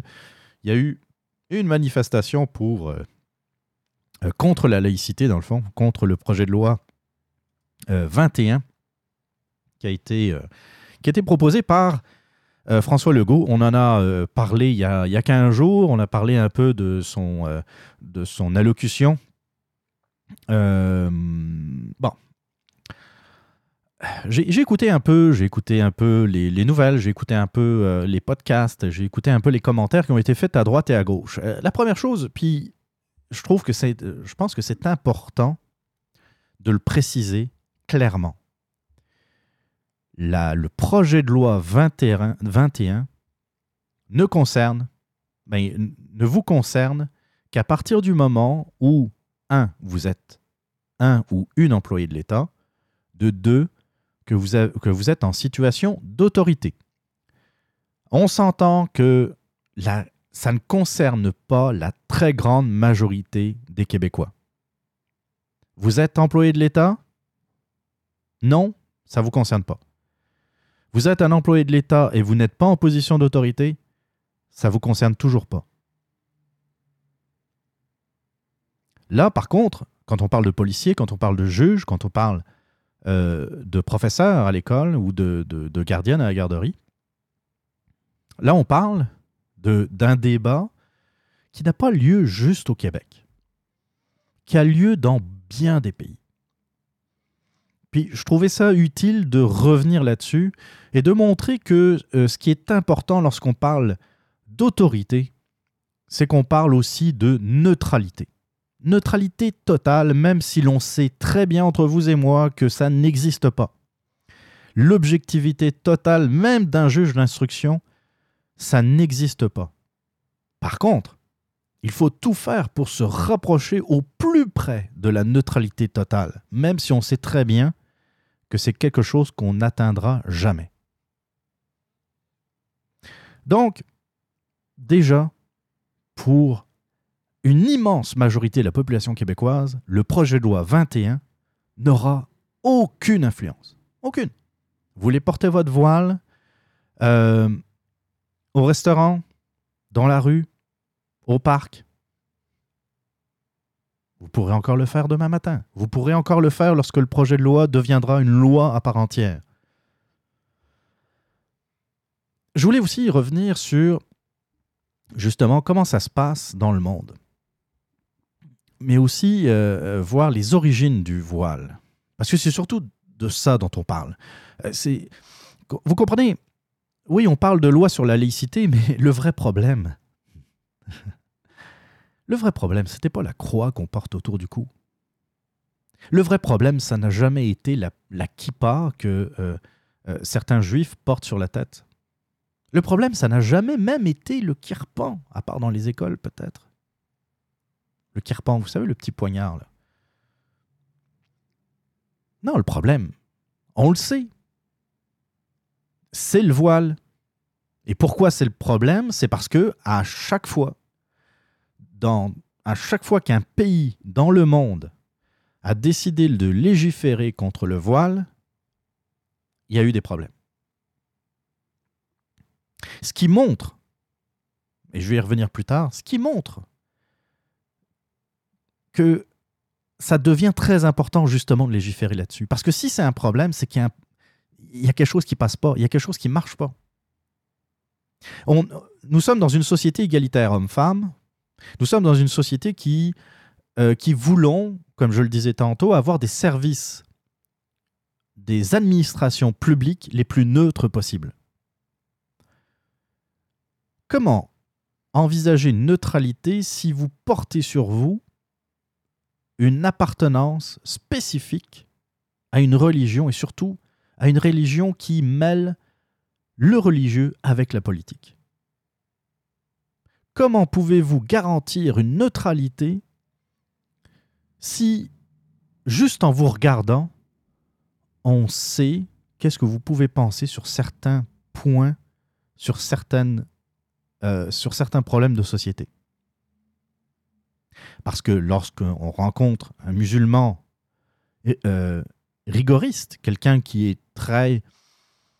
euh, je ne veux pas nécessairement employer le terme d'extrémiste, mais on va dire un ultra religieux. Ça se voit tout de suite. Vous le croisez dans la rue ou vous la croisez dans la rue, vous savez, vous pouvez déterminer qui est un musulman modéré d'un musulman qui n'est pas modéré. Et à partir du moment où un musulman n'est pas modéré, ce qu'il pense va à l'encontre de ce que pense la société d'accueil. C'est-à-dire, il a un point de vue très, euh, très marqué contre les homosexuels. C'est un fait, là. Pourrait prendre n'importe quel imam rigoriste, n'importe quel imam non modéré, euh, sans aller nécessairement vers demander à tuer tous les homosexuels, généralement, euh, il considère comme un péché ultime qui mériterait la mort, dans le fond. Souvent. Ça revient souvent. Le rôle de la femme, la femme qui doit être subordonnée à l'homme. On va y revenir plus tard quand on va parler de, de notre ami euh, Cherkaoui. Mais euh, je voulais revenir d'ailleurs sur, d'abord et avant tout, sur comment ça se passe dans le monde, avant de parler du Québec, puis surtout d'où ça vient ce voile. Puis j'avais commencé les recherches et puis je suis tombé sur euh, un excellent article de Loïc Tassé dans le Journal de Montréal de lundi dernier, le, le 8 avril. Et euh, en le lisant, je me suis dit, bon, on va laisser faire la recherche, vu qu'il l'a faite pour moi. Donc Loïc Tassé, l'article de Loïc Tassé, on va, on va tout de suite euh, en faire la lecture. Plus que toute autre chose, l'interdiction du port du voile symbolise la lutte du gouvernement Legault pour faire respecter la laïcité de l'État. Le voile est interdit sous certaines formes dans plusieurs pays dans le monde, tant musulmans que non musulmans. C'est que le voile est à la fois un vieil instrument d'oppression des femmes, en même temps qu'une arme politique entre les mains des fondamentalistes religieux. L'habitude de voiler les femmes remonte à bien avant la naissance, de l'islam. En l'an 1000 avant Jésus-Christ, chez les Assyriens, l'absence de voile était une marque d'esclavage ou de prostitution. La Grèce antique, en Grèce antique plutôt, les femmes étaient louangées pour leur invisibilité sociale et politique. Le voile les aidait à disparaître. C'est intéressant. C'est intéressant. On parle de l'an 1000 avant Jésus-Christ chez les, Assyriens et on parle de la Grèce antique. Nous sommes aujourd'hui en 2019, soit 3000 ans avant l'imposition du voile chez les Assyriens. 3 fucking millions, 1000, 1000, euh, 3000 ans. Je continue l'article. Ces conceptions fausses et archaïques sur les femmes ont été reprises par les premiers musulmans, puis de nos jours par les islamistes. Pour eux, les femmes non voilées sont assimilables à des prostituées. Les femmes doivent demeurer subordonnées aux hommes et se rendre invisibles. C'est vrai. Je vais vous raconter une anecdote. Euh, ça m'est arrivé, euh, je pense que c'était en 2002-2003, ici à Montréal. Euh, j'étais, à mon ancien travail, puis je mangeais avec du monde à la, cafétéria de l'entreprise. Et puis, il y avait quelqu'un qui était relativement euh, nouveau dans la compagnie, en fait, qui nous aidait. euh, on avait besoin de personnel, et puis on avait engagé, euh, je sais pas si, c'était pas des stagiaires, mais c'était des, employés temporaires. Et puis on jasait en mangeant, et puis, euh, et puis, vous savez, comme certaines personnes, euh, au bout de deux phrases, il, ils nous disent, ils nous, comment dire, au bout de deux phrases, ils nous, euh, ils nous annoncent leur religion. Je sais pas pourquoi, moi j'en parle jamais, mais en tout cas, ben, je suis athée, mais je, je dis pas au bout de la deuxième phrase, et en passant, moi je suis athée. Ben, lui, c'était ça, en passant, euh, moi je suis musulman. Ok, oh, très bien, bon. euh, puis euh, on parle, puis je dis trop rien, parce que de toute façon, c'était pas non plus le. C'était pas non plus le lieu, c'était pas au travail que j'allais parler nécessairement politique, mais bon, je, je m'intéresse quand même, et c'est vrai. Et puis, j'ai j'ai- eu l'occasion de côtoyer euh, très régulièrement des musulmans dans, euh, euh, dans ma vie, puis, euh, puis des gens très très bien d'ailleurs en passant, des gens euh, euh, admirables. Et euh, je l'écoute. Il dit, voilà, euh, la religion, tout ça. Puis euh, il insistait beaucoup sur le fait qu'il était modéré. Je dis, Ben, très bien, tu sais. Puis il n'y avait pas de barbe, hein. Il n'y avait pas de barbe. Tu sais, il y, a- des signes. Il y a des signes qui, euh, qui, qui montrent que, qu'on est euh, plus ou moins euh, modéré ou pas. Bref, je continue à l'écouter. Puis euh, à un moment donné, je sais plus, c'était, c'était, c'était en 2002, fait que, euh, 2002 ou 2003, fait que ça remonte quand même à loin, je me souviens plus exactement des mots. Puis on en vient à parler du voile. Et puis là, il me regarde et il me dit, mais tu sais, de toute façon, une femme qui porte pas le voile, c'est une pute. Pardon. ah, il me dit ça de même. Oui, oui. Une femme qui porte pas de voile, c'est une pute. J'en revenais pas. Et puis, tu sais, je- Qu'est-ce que tu- veux dire à- à- face à un argument de même? Euh, Moi, je lui ai dit juste euh, ben, une chance que tu es modéré, parce que c'est c'est quand même assez, euh, euh, comment dire, assez fort comme, euh, comme, euh, comme argument, on va dire. Mais vous voyez un peu, euh, l'article de Loïc Tassé m'a fait penser à cette conversation.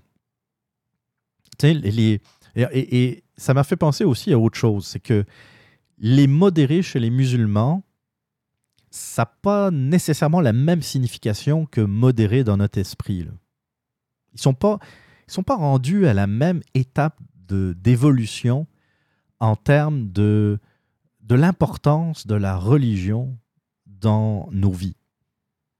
Ils sont, euh, ils sont à peu près au même niveau que nous pouvions l'être euh, aux alentours du Moyen Âge. J'exagère peut-être un peu, mais pas tant. Pas tant. Je continue l'article de Loïc Tassé. Certains pays musulmans imposent le voile aux femmes sous une forme ou sous une autre. C'est le cas de l'Arabie saoudite et de l'Iran. Mais dans la plupart des pays musulmans, le port du voile est libre, comme en Irak, en Afghanistan et au Pakistan. Cependant, très important, cependant, une pression sociale très forte y incite les femmes à se voiler. Quelques pays ont interdit le voile complet. Parmi ceux-ci se trouvent l'Algérie, l'Égypte et le Maroc. Eh, c'est des pays musulmans, en majorité. Hein eh bien, ils ont interdit le voile complet. Algérie, Égypte, Maroc. La Malaisie a défendu aux fonctionnaires de porter un voile complet. Enfin, le voile est facultatif et peu porté dans certains États comme la Tunisie, le Liban et la Jordanie. Peu de pays euh, dans le monde ont légiféré sur le port des signes religieux. La France, dès 1905, a défendu aux fonctionnaires d'arborer des signes religieux ostentatoires pendant le travail. En 2004, le pays a passé une nouvelle loi qui interdit les signes religieux ostentatoires à l'école, dont le voile. L'exemple français a été suivi par la Norvège. Récemment, plusieurs pays européens comme l'Allemagne, l'Autriche, la Belgique, la Bulgarie et le Danemark ont interdit le voile intégral en public ou son port par les fonctionnaires. Enfin, certains pays protègent toute forme de voile, comme les États-Unis et la Grande-Bretagne. Le voile, qu'il soit total ou partiel, envoie des messages. C'est ce que je disais tantôt. Son message social est que les femmes valent moins que les hommes et que les femmes non voilées sont immorales. Son message politique est que l'islamisme étend son emprise petit à petit. Vouloir stopper la propagation du voile est louable. Mais il, faut se souvenir que le voile n'est que le symptôme d'un endoctrinement culturel et politique. C'est ce dernier qu'il faut viser. J'ai pas grand-chose, pas grand-chose à redire sur l'article de Loïc Tassé. On est en 2019 et on voit, comme je disais tantôt, que on n'a pas, atteint le même niveau d'évolution par rapport à l'égalité des sexes. C'est culturel. Ça peut se comprendre. Entendez-moi bien. Le Canada, puis comme beaucoup de pays européens, accueille des cultures différentes. C'est normal, c'est tout à fait normal qu'il y ait des différences. Ce qu'on appelle le choc culturel. Le choc culturel peut être plus ou moins grand selon l'écart entre les sociétés, entre les débats de société. Euh, en Occident, on a eu un débat par rapport à l'égalité homme-femme, par rapport à la place de la religion. Le débat a encore lieu un peu. hein, Et d'ailleurs, quand on parle du crucifix, on voit qu'il y a encore un débat. Puis c'est normal. Moi, je ne comprends pas que euh, certaines personnes disent que, ben voyons, il n'y a, pas à- a pas à réfléchir, on l'enlève. Euh, Non, euh, pourquoi vous voulez absolument refuser le débat? Tu sais, je ne me vois pas nécessairement prendre parti. Ben, J'ai mon opinion par rapport au crucifix à l'Assemblée nationale, mais je suis conscient aussi que je donne mon avis alors que je, suis, je ne suis pas croyant.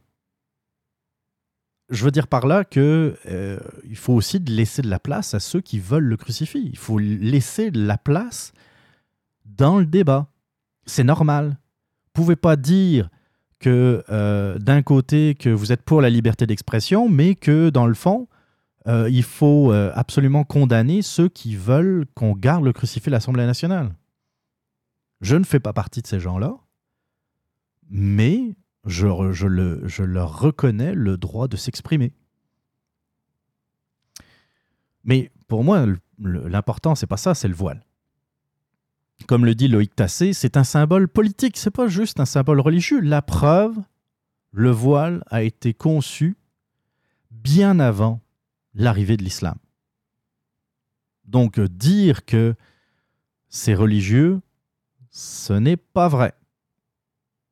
Ça a été repris par des religieux. C'est différent. Le voile a été repris par les fondam- fondamentalistes religieux euh, qui, dans le fond, ont trouvé ça pratique parce que ça servait leur, euh, euh, leur agenda politique. Les fondamentalistes religieux veulent que la femme soit inférieure à l'homme. Il se trouvait que le voile était là, alors autant l'utiliser pour rabaisser la femme, pour la rendre, comme euh, c'était fait lors de la Grèce antique, pour la rendre, pour la, pour la faire disparaître. Euh, moi, je vais vous dire profondément comment je, je vois les choses. J'entends dire, ah, moi, on s'en fout, euh, c'est juste un bout de tissu, puis, ah, moi, c'est pas grave quand je vois des, des femmes avec des, des foulards ou des, des voiles sur leur tête, c'est pas. Moi, à chaque fois que je vois une femme avec un voile, c'est comme si je la voyais avec des chaînes. C'est comme si je la voyais enchaînée.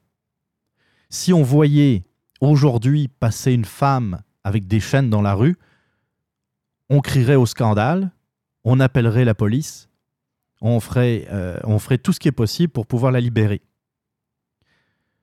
Euh, le voile, c'est ça, c'est la même chose. Ça fait moins mal, c'est moins spectaculaire, mais euh, comme c'est très bien dit dans l'article de Loïc Tassé, le but, c'est de les rendre inférieurs, c'est de les rendre euh, euh, invisibles.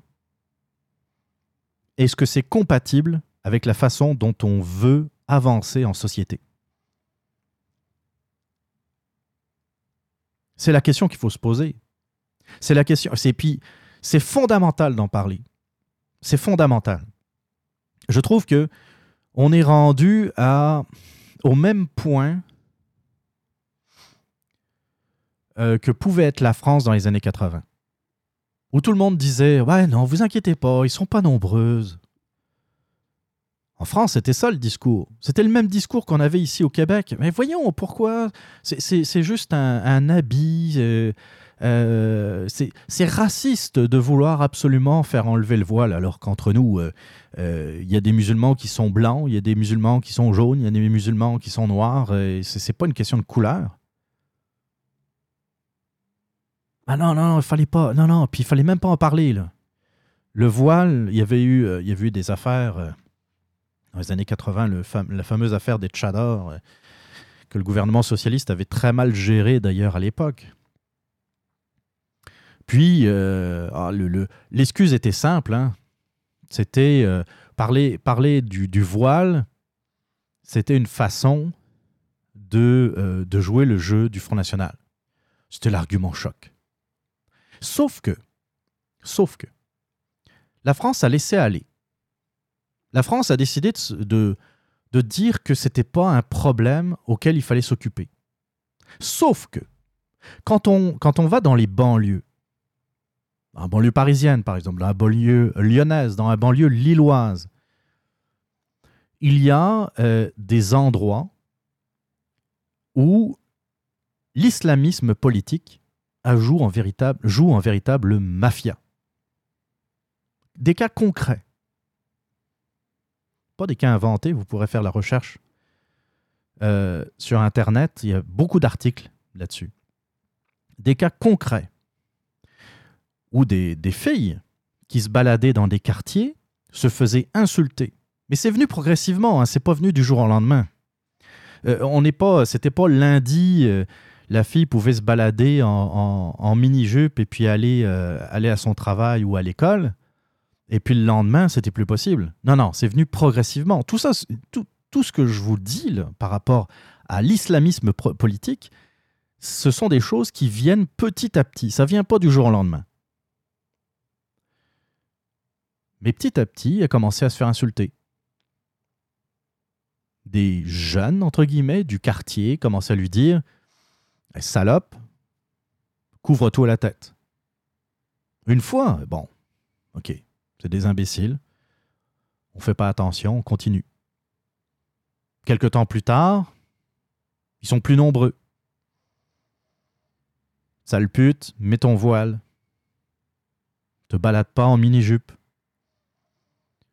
Ensuite, les insultes, c'est passé aux agressions. Agression verbale, parfois agression physique. On pousse la jeune fille. On commence à l'intimider. On lui dit Hey, couvre-toi. Mets-toi un voile. C'est venu progressivement, ça a pris quelques mois, parfois même peut-être quelques années. Puis à un moment donné, la fille qui se balade en mini-jupe, ben, elle peut plus se balader en mini-jupe dans le quartier. Elle peut plus sortir sans son voile. Parce qu'il y a des jeunes dans le quartier, des radicaux, qui font la loi. Alors c'est sûr, on parle aussi des bons côtés. Ah, les, organisations islamistes euh, ont, euh, sont, pris aux, aux- dealers de drogue, aux revendeurs de drogue dans le quartier. Ça, c'est le bon côté, parce que la drogue, ça aussi, c'est haram, c'est anti-religieux, c'est l'inverse de halal. Mais les, les filles qui restent dans le quartier vivent dans la terreur.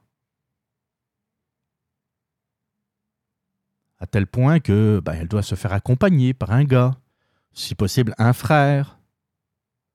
Faut pas que ce soit un gars qui soit pas de la même famille. Parce que là aussi, c'est c'est péché. Il y a des familles entières qui ont dû quitter ces quartiers. Ça faisait 20 ans, 30 ans qu'ils étaient installés euh, dans certaines banlieues. Ils ont dû quitter parce que bah, parce qu'ils n'étaient pas les, bienvenus, parce qu'ils n'étaient pas musulmans. Quand j'étais quand j'étais encore en France, un ami euh, juif, ça a commencé comme ça. Il se baladait, il n'avait pas de kippa, il n'y avait absolument rien. Bon, il y a, il y a- un type certain type qui, euh, comment dire, un certain physique qui pouvait effectivement le faire penser comme juif. Mais an- anyway, euh, même, sans ça, les nouvelles circulent. Tu sais, as un nom à consonance juive, tu es vite repéré. Puis au début, ça a commencé comme ça. S'est fait insulter une fois, bon, antisémitisme de base, je- sais, c'est pas comme si ça arrivait jamais. Puis, euh, c'est devenu de plus en plus fréquent. Il se faisait traiter de youpin, il se faisait traiter de sale juif, etc. Puis à un moment donné, bah, ça a été l'agression, l'agression physique.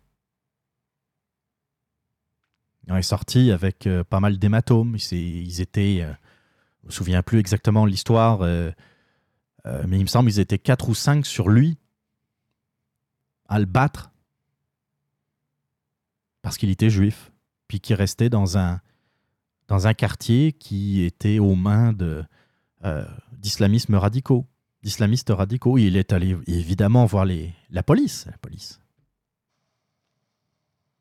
Police qui, qui, qui ont dit, ben, si on les prend pas sur le fait, ça va être très difficile. Et puis, euh, faut, faut, faut pas perdre de vue que vous êtes dans un quartier très difficile. Quel même nous, la police, on a du mal à, à pénétrer, euh, à aller voir. Ça se finit souvent en, bataille rangée, euh, des projectiles qui sont lancés sur les voitures de police. Ils lancent même des projectiles sur les pompiers. Les pompiers qui vont aller éteindre un incendie, ils lancent des projectiles. Des pompiers. Juste parce qu'ils portent un uniforme, parce qu'ils représentent l'État français, qu'ils ne reconnaissent pas. Ils vivent là, ils sont nés. Ils sont nés là-bas. Ils sont nés en France. Ils sont pas nés en Algérie. Ils sont pas. Non, non, ce sont des Français. Mais ils ne reconnaissent pas l'État. C'est venu progressivement, et puis euh, aujourd'hui, il y a des quartiers entiers qui sont euh, aux mains d'islamistes. Alors c'est sûr qu'on n'est pas rendu là au Québec. Mais non, puis on n'est même pas. On n'est même pas à, euh, à mi-chemin de ça. Je suis tout à fait d'accord. Et je veux surtout pas donner l'impression que je veux euh, absolument brosser un portrait très triste de ce, que, ce qui s'en vient. Par contre, ce que je suis en train de dire, pourquoi je vous explique tout ça, c'est pour que nous restions vigilants. Et surtout de dire que cette loi, qui, est petite loi, une petite loi, qui ne contraint pas grand monde, bien ça va permettre de nous, euh, de nous préparer peut-être, de nous, de- d'empêcher que on puisse euh, se diriger vers ce que connaît la France en ce moment. Ils ont dû réagir en 2004, comme le disait euh, Loïc Tassé, ils ont imposé des lois beaucoup plus dures en France. Ont rien à voir avec ici. Euh, En France, il est interdit de, de se promener dans la rue en burqa, c'est-à-dire le voile intégral. Moi, je trouve ça bien, sérieusement. Comme je vous ai dit tantôt, c'est comme si on, mettait des chaînes à une femme. D'interdire ça, c'est comme si on disait, ben, on interdit les chaînes. Mais on n'est même pas rendu là ici au Québec. On parle juste de fonctionnaires avec autorité. Ça ne concerne pas 2 millions de personnes. On va continuer. Il y a eu une manifestation donc euh, euh, le, le- le 7 avril dernier.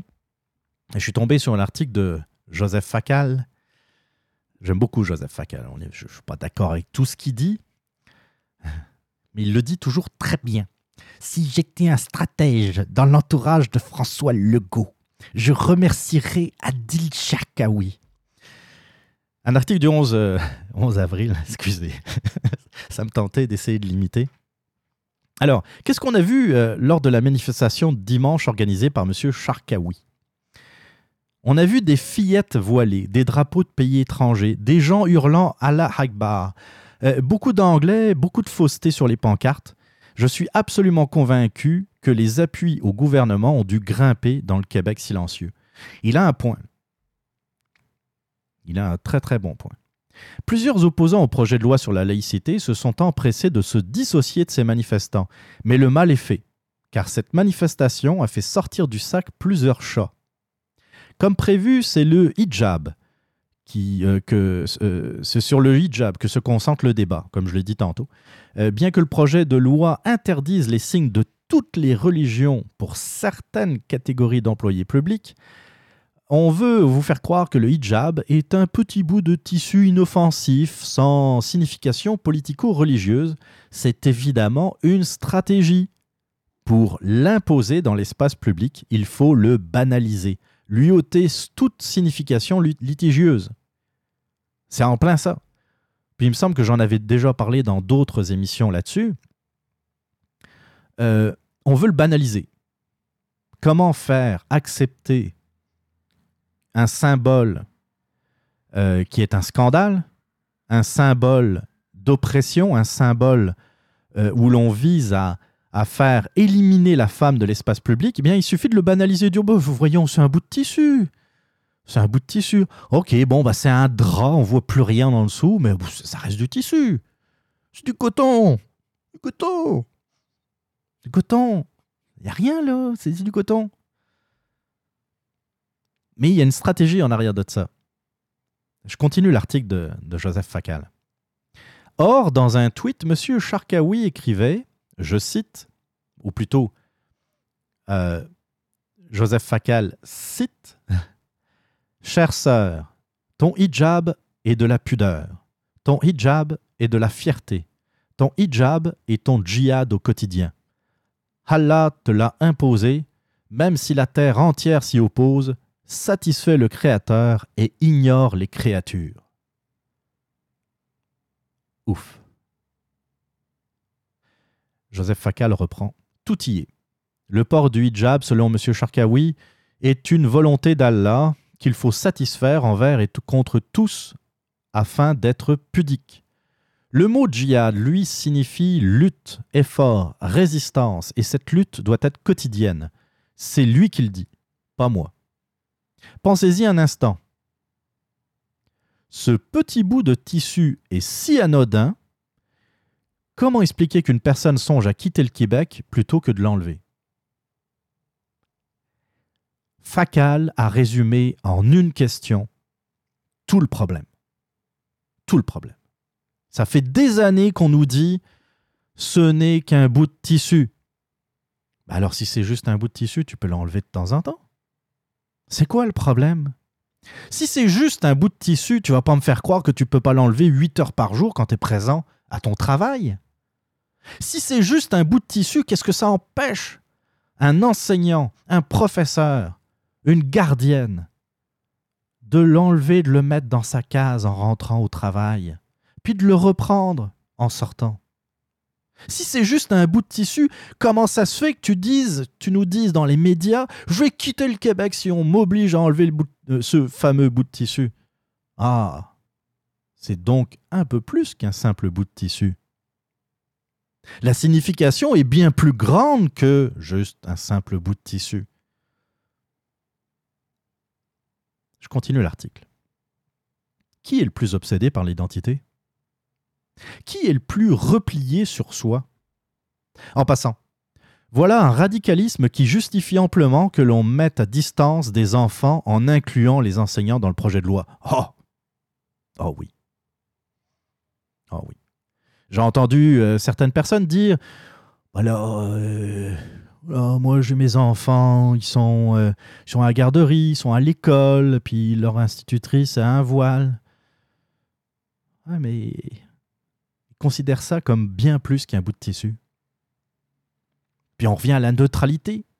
Elle est où la neutralité? On parle de l'islam politique, c'est comme si on, tu te baladais avec une pancarte. Je suis un islamiste.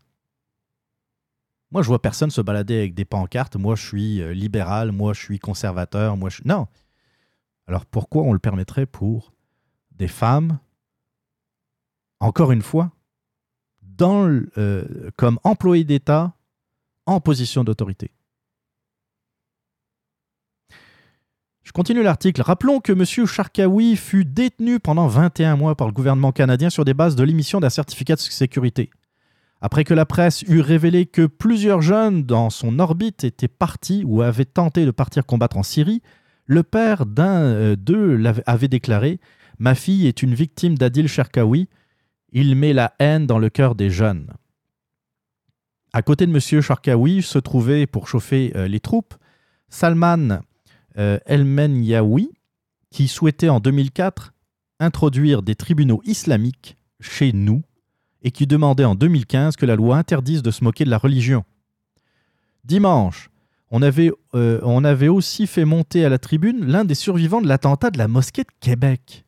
Voyons, quelqu'un pourrait-il, s'il vous plaît, m'expliquer quel est le lien, quel lien les organisateurs de la manifestation essayaient de suggérer entre cette tragédie et le projet de loi?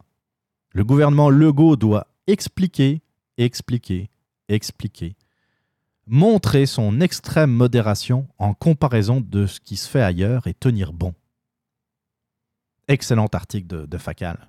Il n'y a, pas grand-chose que je pourrais rajouter ou même euh, enlever de, son article. C'est exactement ça. C'est exactement ça. Un, comme le dit d'ailleurs l'article précédent de Loïc Tassé, ce n'est pas juste un bout de tissu. Ça, a une signification très particulière. De deux, comment ça se fait que ceux, les, les porte-paroles du débat contre le projet de loi l'in- euh, 21 soient en même temps les plus intégristes Hey, tu te fais représenter par Adil Sherkawi. Puis, comme le dit Facal, c'est quoi la logique de, de mêler à ça l'attentat contre la Grande Mosquée de Québec? C'est un peu comme les croix gammées qu'on a vues euh, en parlant de la CAQ dans cette manifestation. Voyons. Là, je voulais aussi en parler. Là. Faudrait, faudrait ça prendrait quasiment toute une émission. Les mots ont une importance. hein.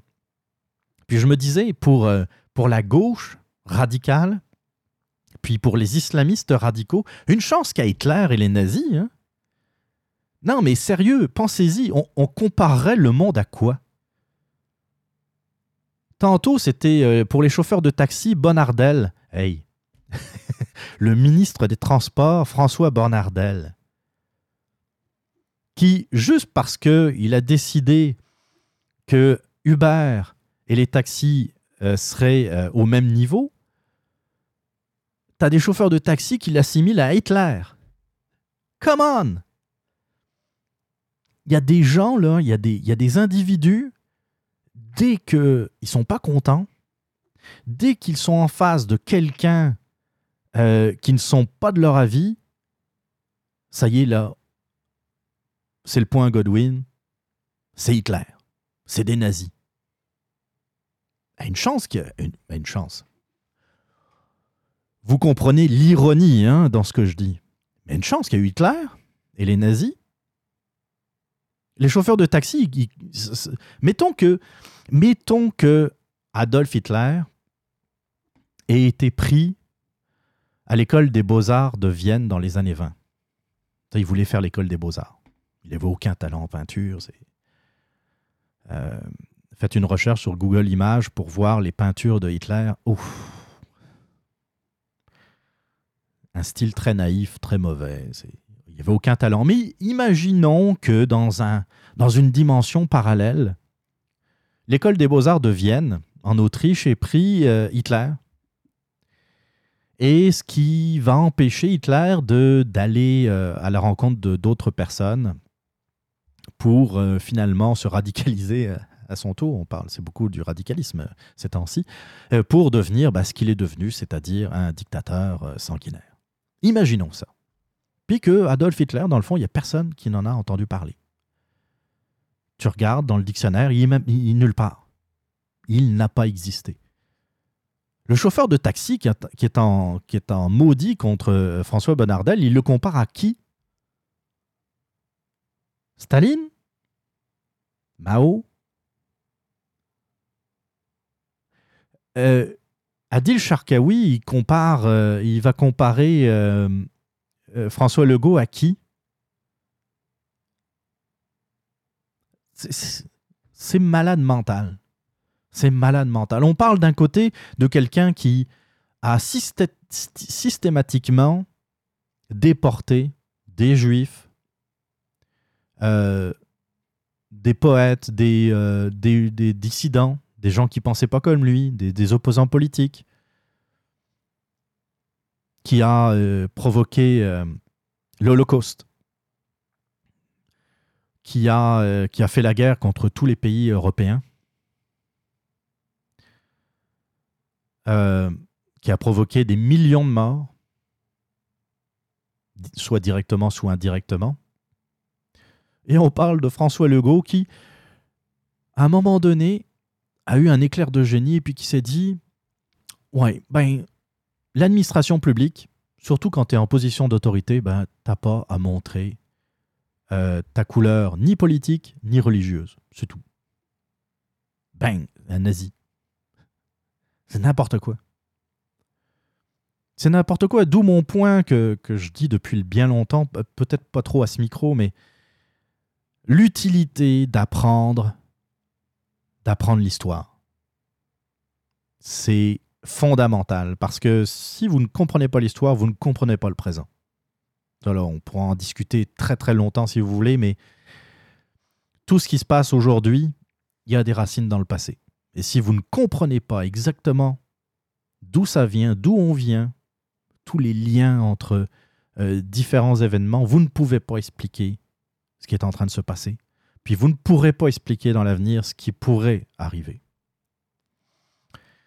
Je continue euh, avec un autre article, cette fois de Fatima Ouda Pépin, que je ne présente plus, euh, du date, en date du 10 avril, mercredi 10 avril, toujours dans le Journal de Montréal. Dimanche, le 7 avril, une manif- manifestation a eu lieu à Montréal à l'appel du collectif canadien anti-islamophobie, le CCAI, contre le projet de loi sur la laïcité de l'État. En démocratie, il est tout à fait légitime de manifester. Euh, et d'ailleurs, j'appuie ce point. euh, euh, je peux m'en prendre à Adil Cherkaoui, puis au message qui a été qui soutient, mais ils ont tout à fait, ils ont le droit de manifester. Je continue. Mais il est intolérable d'accuser un gouvernement légitimement élu au Québec de fasciste, quel que soit le parti au pouvoir. Effectivement. Tu as le droit de, de t'as le droit d'être d'être contre. Et puis je, re- je reconnais d'ailleurs en passant qu'il y a des, aussi de très bons arguments euh, chez, les, chez les modérés, chez les vrais modérés, qui, qui sont contre le projet de loi 21. Il y a, il y a de très bons arguments. Sauf que quand vous arrivez, tu sais, vous dites, c'est ça qui est bizarre. Adil Sharkawi, ben non, pas Adil Sharkawi, mais disons que vous avez un certain nombre d'individus qui disent euh, Mais voyons, euh, le voile, ça n'a rien à voir avec euh, l'islamisme radical, ça n'a rien à voir avec les extrémistes, ça n'a rien à voir avec Al-Qaïda, puis ISIS, et puis tout. ça n'a rien à voir avec ça. Puis ils arrivent à la manifestation, puis qu'est-ce qu'ils font? Ils brandissent des croix gammées, puis euh, euh, ils traitent tout le monde de fasciste. Vous voyez le décalage là? Si tu es vraiment modéré, ben, reste modéré tout le temps. Pourquoi, pourquoi tu nous dis je suis modéré et puis euh, je suis contre la, loi 21 Mais d'un autre côté, tu fais preuve de tout sauf de modération lorsque tu manifestes. A quelque chose qui ne marche pas. Je continue le- l'article de Fatima Ouda Pépin. Ils ont marché par milliers pour protester contre l'interdiction des signes religieux, ce qui est tout à fait légitime.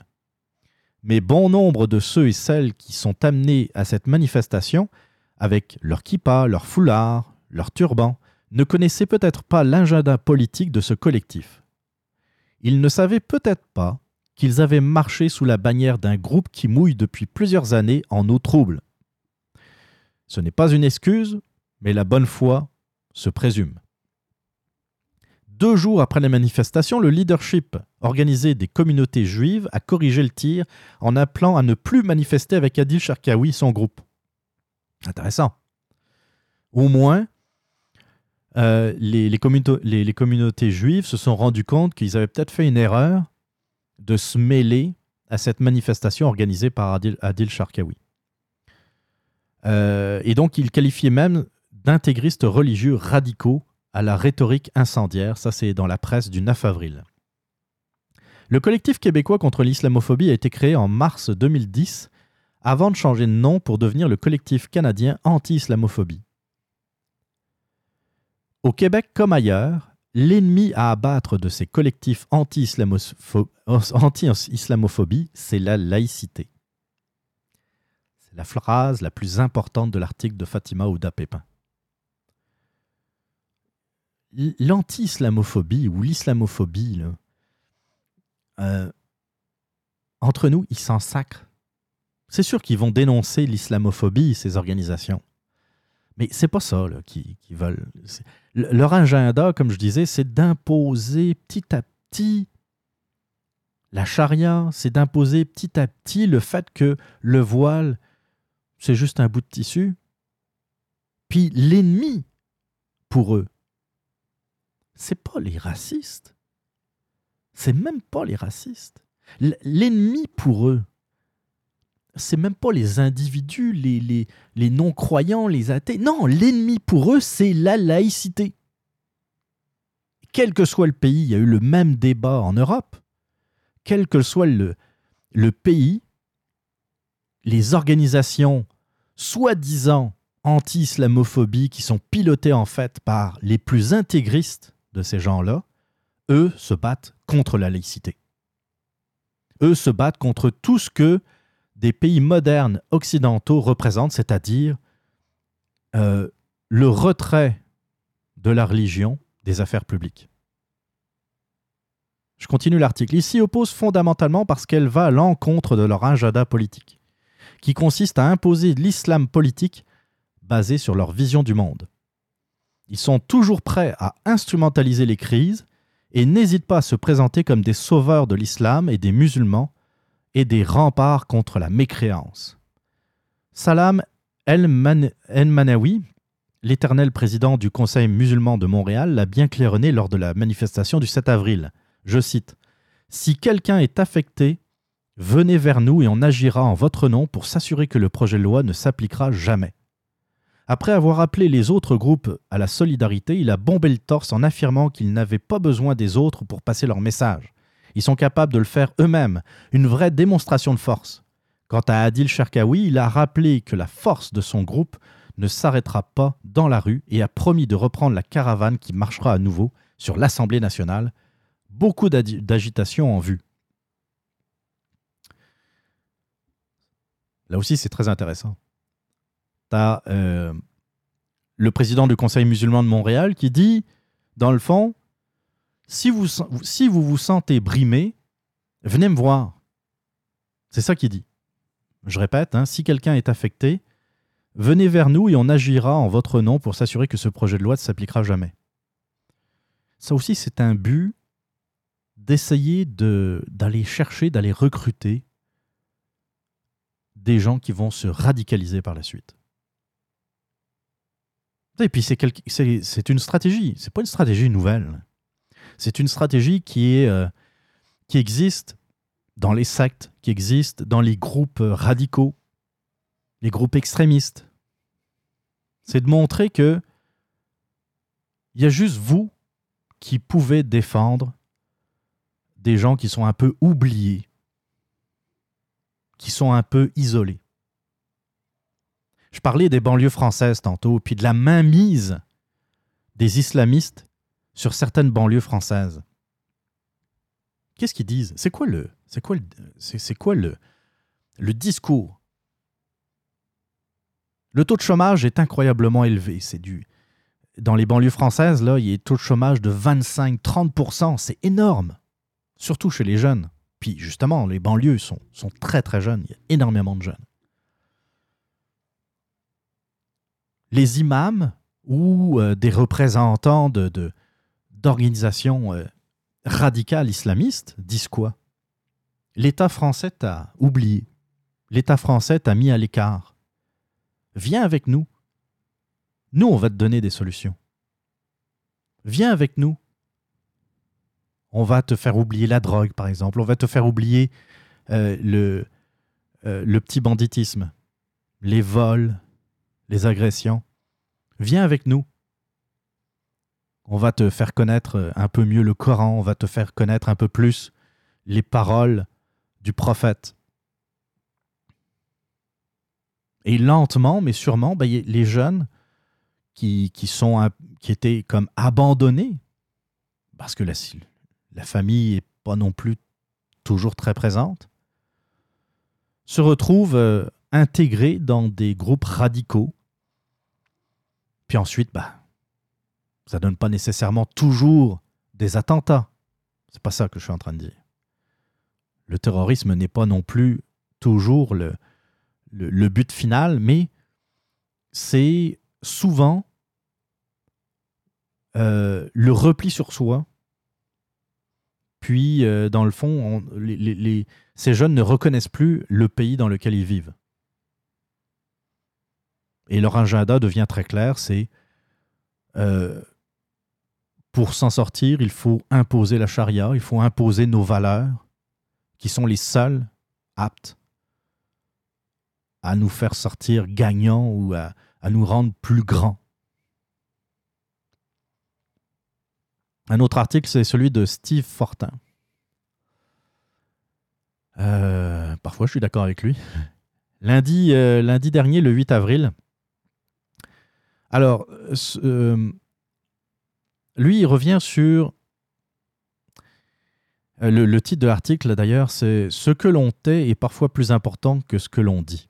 Et lui, il revient non pas sur les messages, par exemple, d'Adil Sharkawi et puis des autres, mais sur ce qu'on a vu dans cette manifestation. Je commence. Ce que l'on a tu euh, par rapport à la manifestation contre la laïcité ce dimanche euh, à, Montréal est plus important que ce que l'on vous, en a- dit. Quand j'ai entendu le reportage du journaliste de Radio-Canada aux nouvelles de la radio d'État en lien avec la manifestation contre la laïcité, qui s'est tenue à Montréal en, en fin de semaine, je me suis dit qu'on occultait l'essentiel. La même chose par rapport aux articles que j'ai lus dans les médias qui, euh, qui ont rapporté la chose. Oui, on établit que la manifestation était organisée par le collectif canadien anti-islamophobie. Mais on se garde bien de trop entrer dans les détails euh, de ce qui s'y est dit à cette manifestation, dans les discours, dans les organisateurs, euh, dans les discours des organisateurs notamment. Dans le fond, à Radio-Canada et dans pas mal de médias, ils ont parlé du collectif canadien anti-islamophobie, mais ils n'ont pas dit qu'est-ce qu'il y avait en arrière de ça. Ils ont- ils n'ont pas parlé de quel est, quel est le discours qui est véhiculé par ces gens-là. Je continue l'article. Euh, Est-ce pertinent, quand on couvre une nouvelle qui traite d'une manifestation anti-laïcité, de préciser qui sont ceux qui étaient de son organisation et sa mobilisation? Et surtout, de quelle nature étaient les revendications de ceux-ci lors des discours tenus devant les manifestants? Car ce n'est pas banal ce qui s'est passé dimanche à Montréal. En comparaison, si des groupes liés ou proches de l'extrême droite sont derrière une manifestation, s'ils jouent un rôle actif à la mobilisation, on ne le cache pas.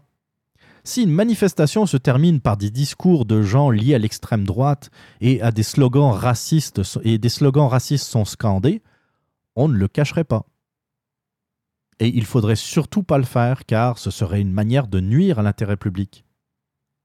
Le point culminant de la, manifestation, euh, ce moment où ceux qui l'ont organisé prennent la parole, n'avait rien de banal, répétons-le.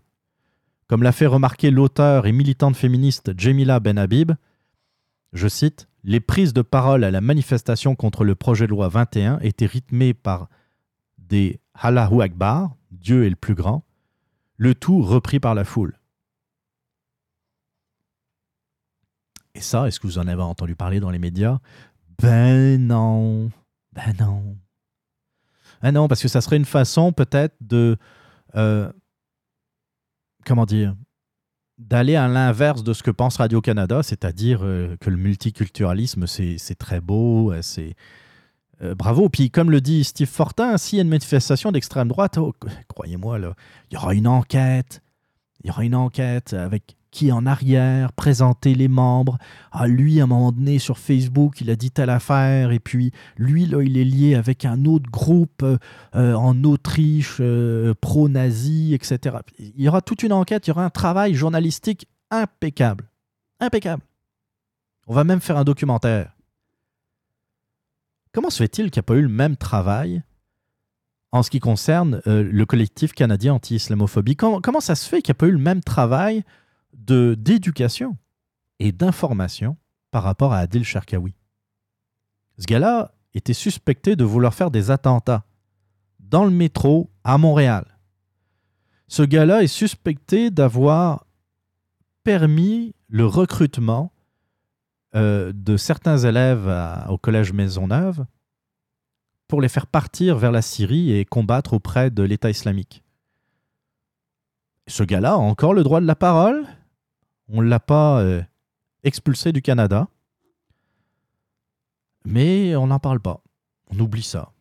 Oh, il a un passé un peu sulfureux. Voyons, un peu sulfureux. On dit la même chose d'un acteur qui a un peu sniffé de la coke et puis euh, qui a eu des propos incohérents à un moment donné dans sa carrière. Cet acteur un peu sulfureux. Voyons. C'est un extrémiste, c'est un dangereux, c'est un radical, il faut dénoncer. Il faut expliquer c'est qui ce gars-là? C'est quoi son agenda? Quelles sont les personnes qui sont en arrière qui le soutiennent? Et quelles, sont, les idées qu'il euh, véhicule?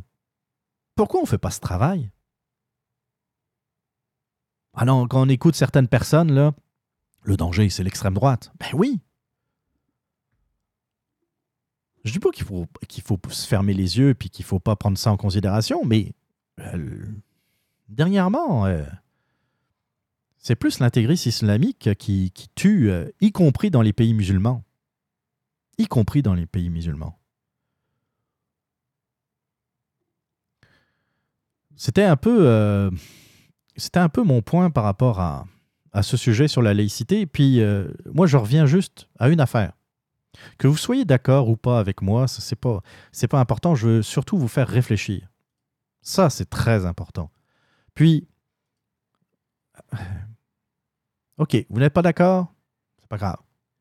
Restez vigilant. Restez vigilant. C'est juste, juste ça que, que je demande. Euh, on va, on va, on va, on va arrêter là pour, euh, pour ce qui est de, de ce su- sujet parce que je me dis que euh, déjà ça fait deux heures d'émission et puis quelque chose qui me dit qu'on pourrait peut-être en reparler encore. Fait que on va, euh, on va se diriger doucement vers la conclusion. Vous écoutez euh, le euh, radioblog émission 46. On se retrouve juste après ça. Cette semaine, sur les ondes de radio H2O. Le super matozoïde. Il y a quelques semaines, il est venu euh, nous rendre visite à notre émission pour nous parler des élections américaines. Et on a avec nous euh, Éric Duhem en ligne qui va parler de ça avec nous. Donc, tant et aussi longtemps qu'on va avoir un lobby milliardaire que sont les centrales syndicales au Québec. C'est des gens qui veulent empêcher le changement, qui militent pour le statu quo. En direct tous les jeudis soirs de 20h à 22h et en repris du lundi au vendredi de 18h à 20h. Radio H2O.ca. Ensemble, nous sommes la force.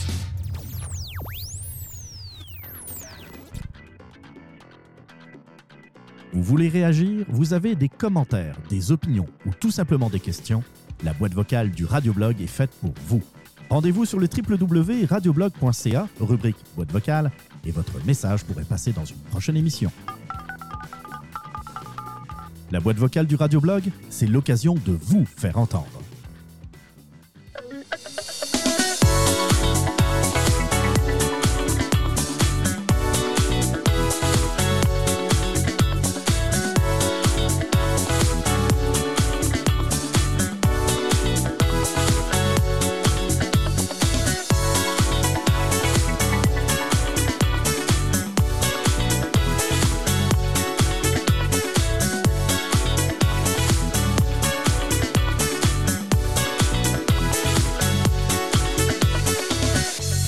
Et oui, l'émission 46 du Radioblog touche, touche à sa fin. Oh, pas facile à dire.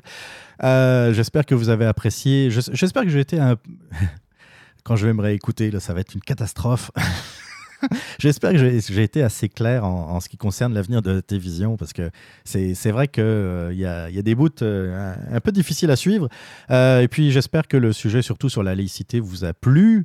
Euh, comme, comme je viens de le, de le signaler d'ailleurs euh, dans, euh, dans les, les- petites intros, les petites virgules sympathiques, les petites virgules euh, sonores, si vous avez quelque chose à redire par rapport à, comment dire, à mon point de vue sur, sur la laïcité, par exemple, eh bien, n'hésitez pas à laisser un message sur la boîte vocale du Radioblog, www.radioblog.ca, rubrique boîte vocale. Euh, je me disais aussi, je pensais, est-ce que ça pourrait être utile de mettre en place une vraie boîte vocale, c'est-à-dire un numéro de téléphone? Euh, Je ne sais pas, parce que il y, a différents services qui permettent d'avoir un numéro de téléphone et puis euh, d'avoir une boîte vocale associée. Je me dis que peut-être que ça pourrait être plus facile pour vous de laisser un message. Si parmi vous, il y en a qui seraient intéressés, qui, trouveraient, qui trouvent l'idée intéressante, n'hésitez pas à me laisser un message. Facebook, Facebook, le radioblog, Twitter, le radioblog. Euh, Qu'est-ce que j'ai d'autre? Bah oui, le courriel, si vous êtes euh, un peu old school, il y a toujours euh, euh, comment ça s'appelle? Podcast. Podcast à commercial radioblog.ca, podcast à commercial radioblog.ca. On se retrouve normalement d'ici 15 jours. En attendant, ben, je, je vous souhaite une belle semaine, euh, une bonne réflexion par rapport à, tous ces sujets d'actualité. Je pense que le, euh, comment dire, le, sujet sur, euh, le sujet sur la laïcité est quelque chose de, que je trouve très important et qui mérite beaucoup de réflexion. C'est pas quelque chose de, de léger, puis ça, peut, ça peut avoir des répercussions sur notre avenir, l'air de rien. Donc, pensez-y un peu.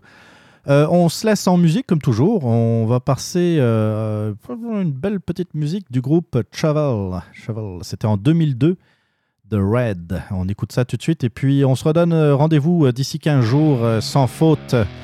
Allez, bye bye.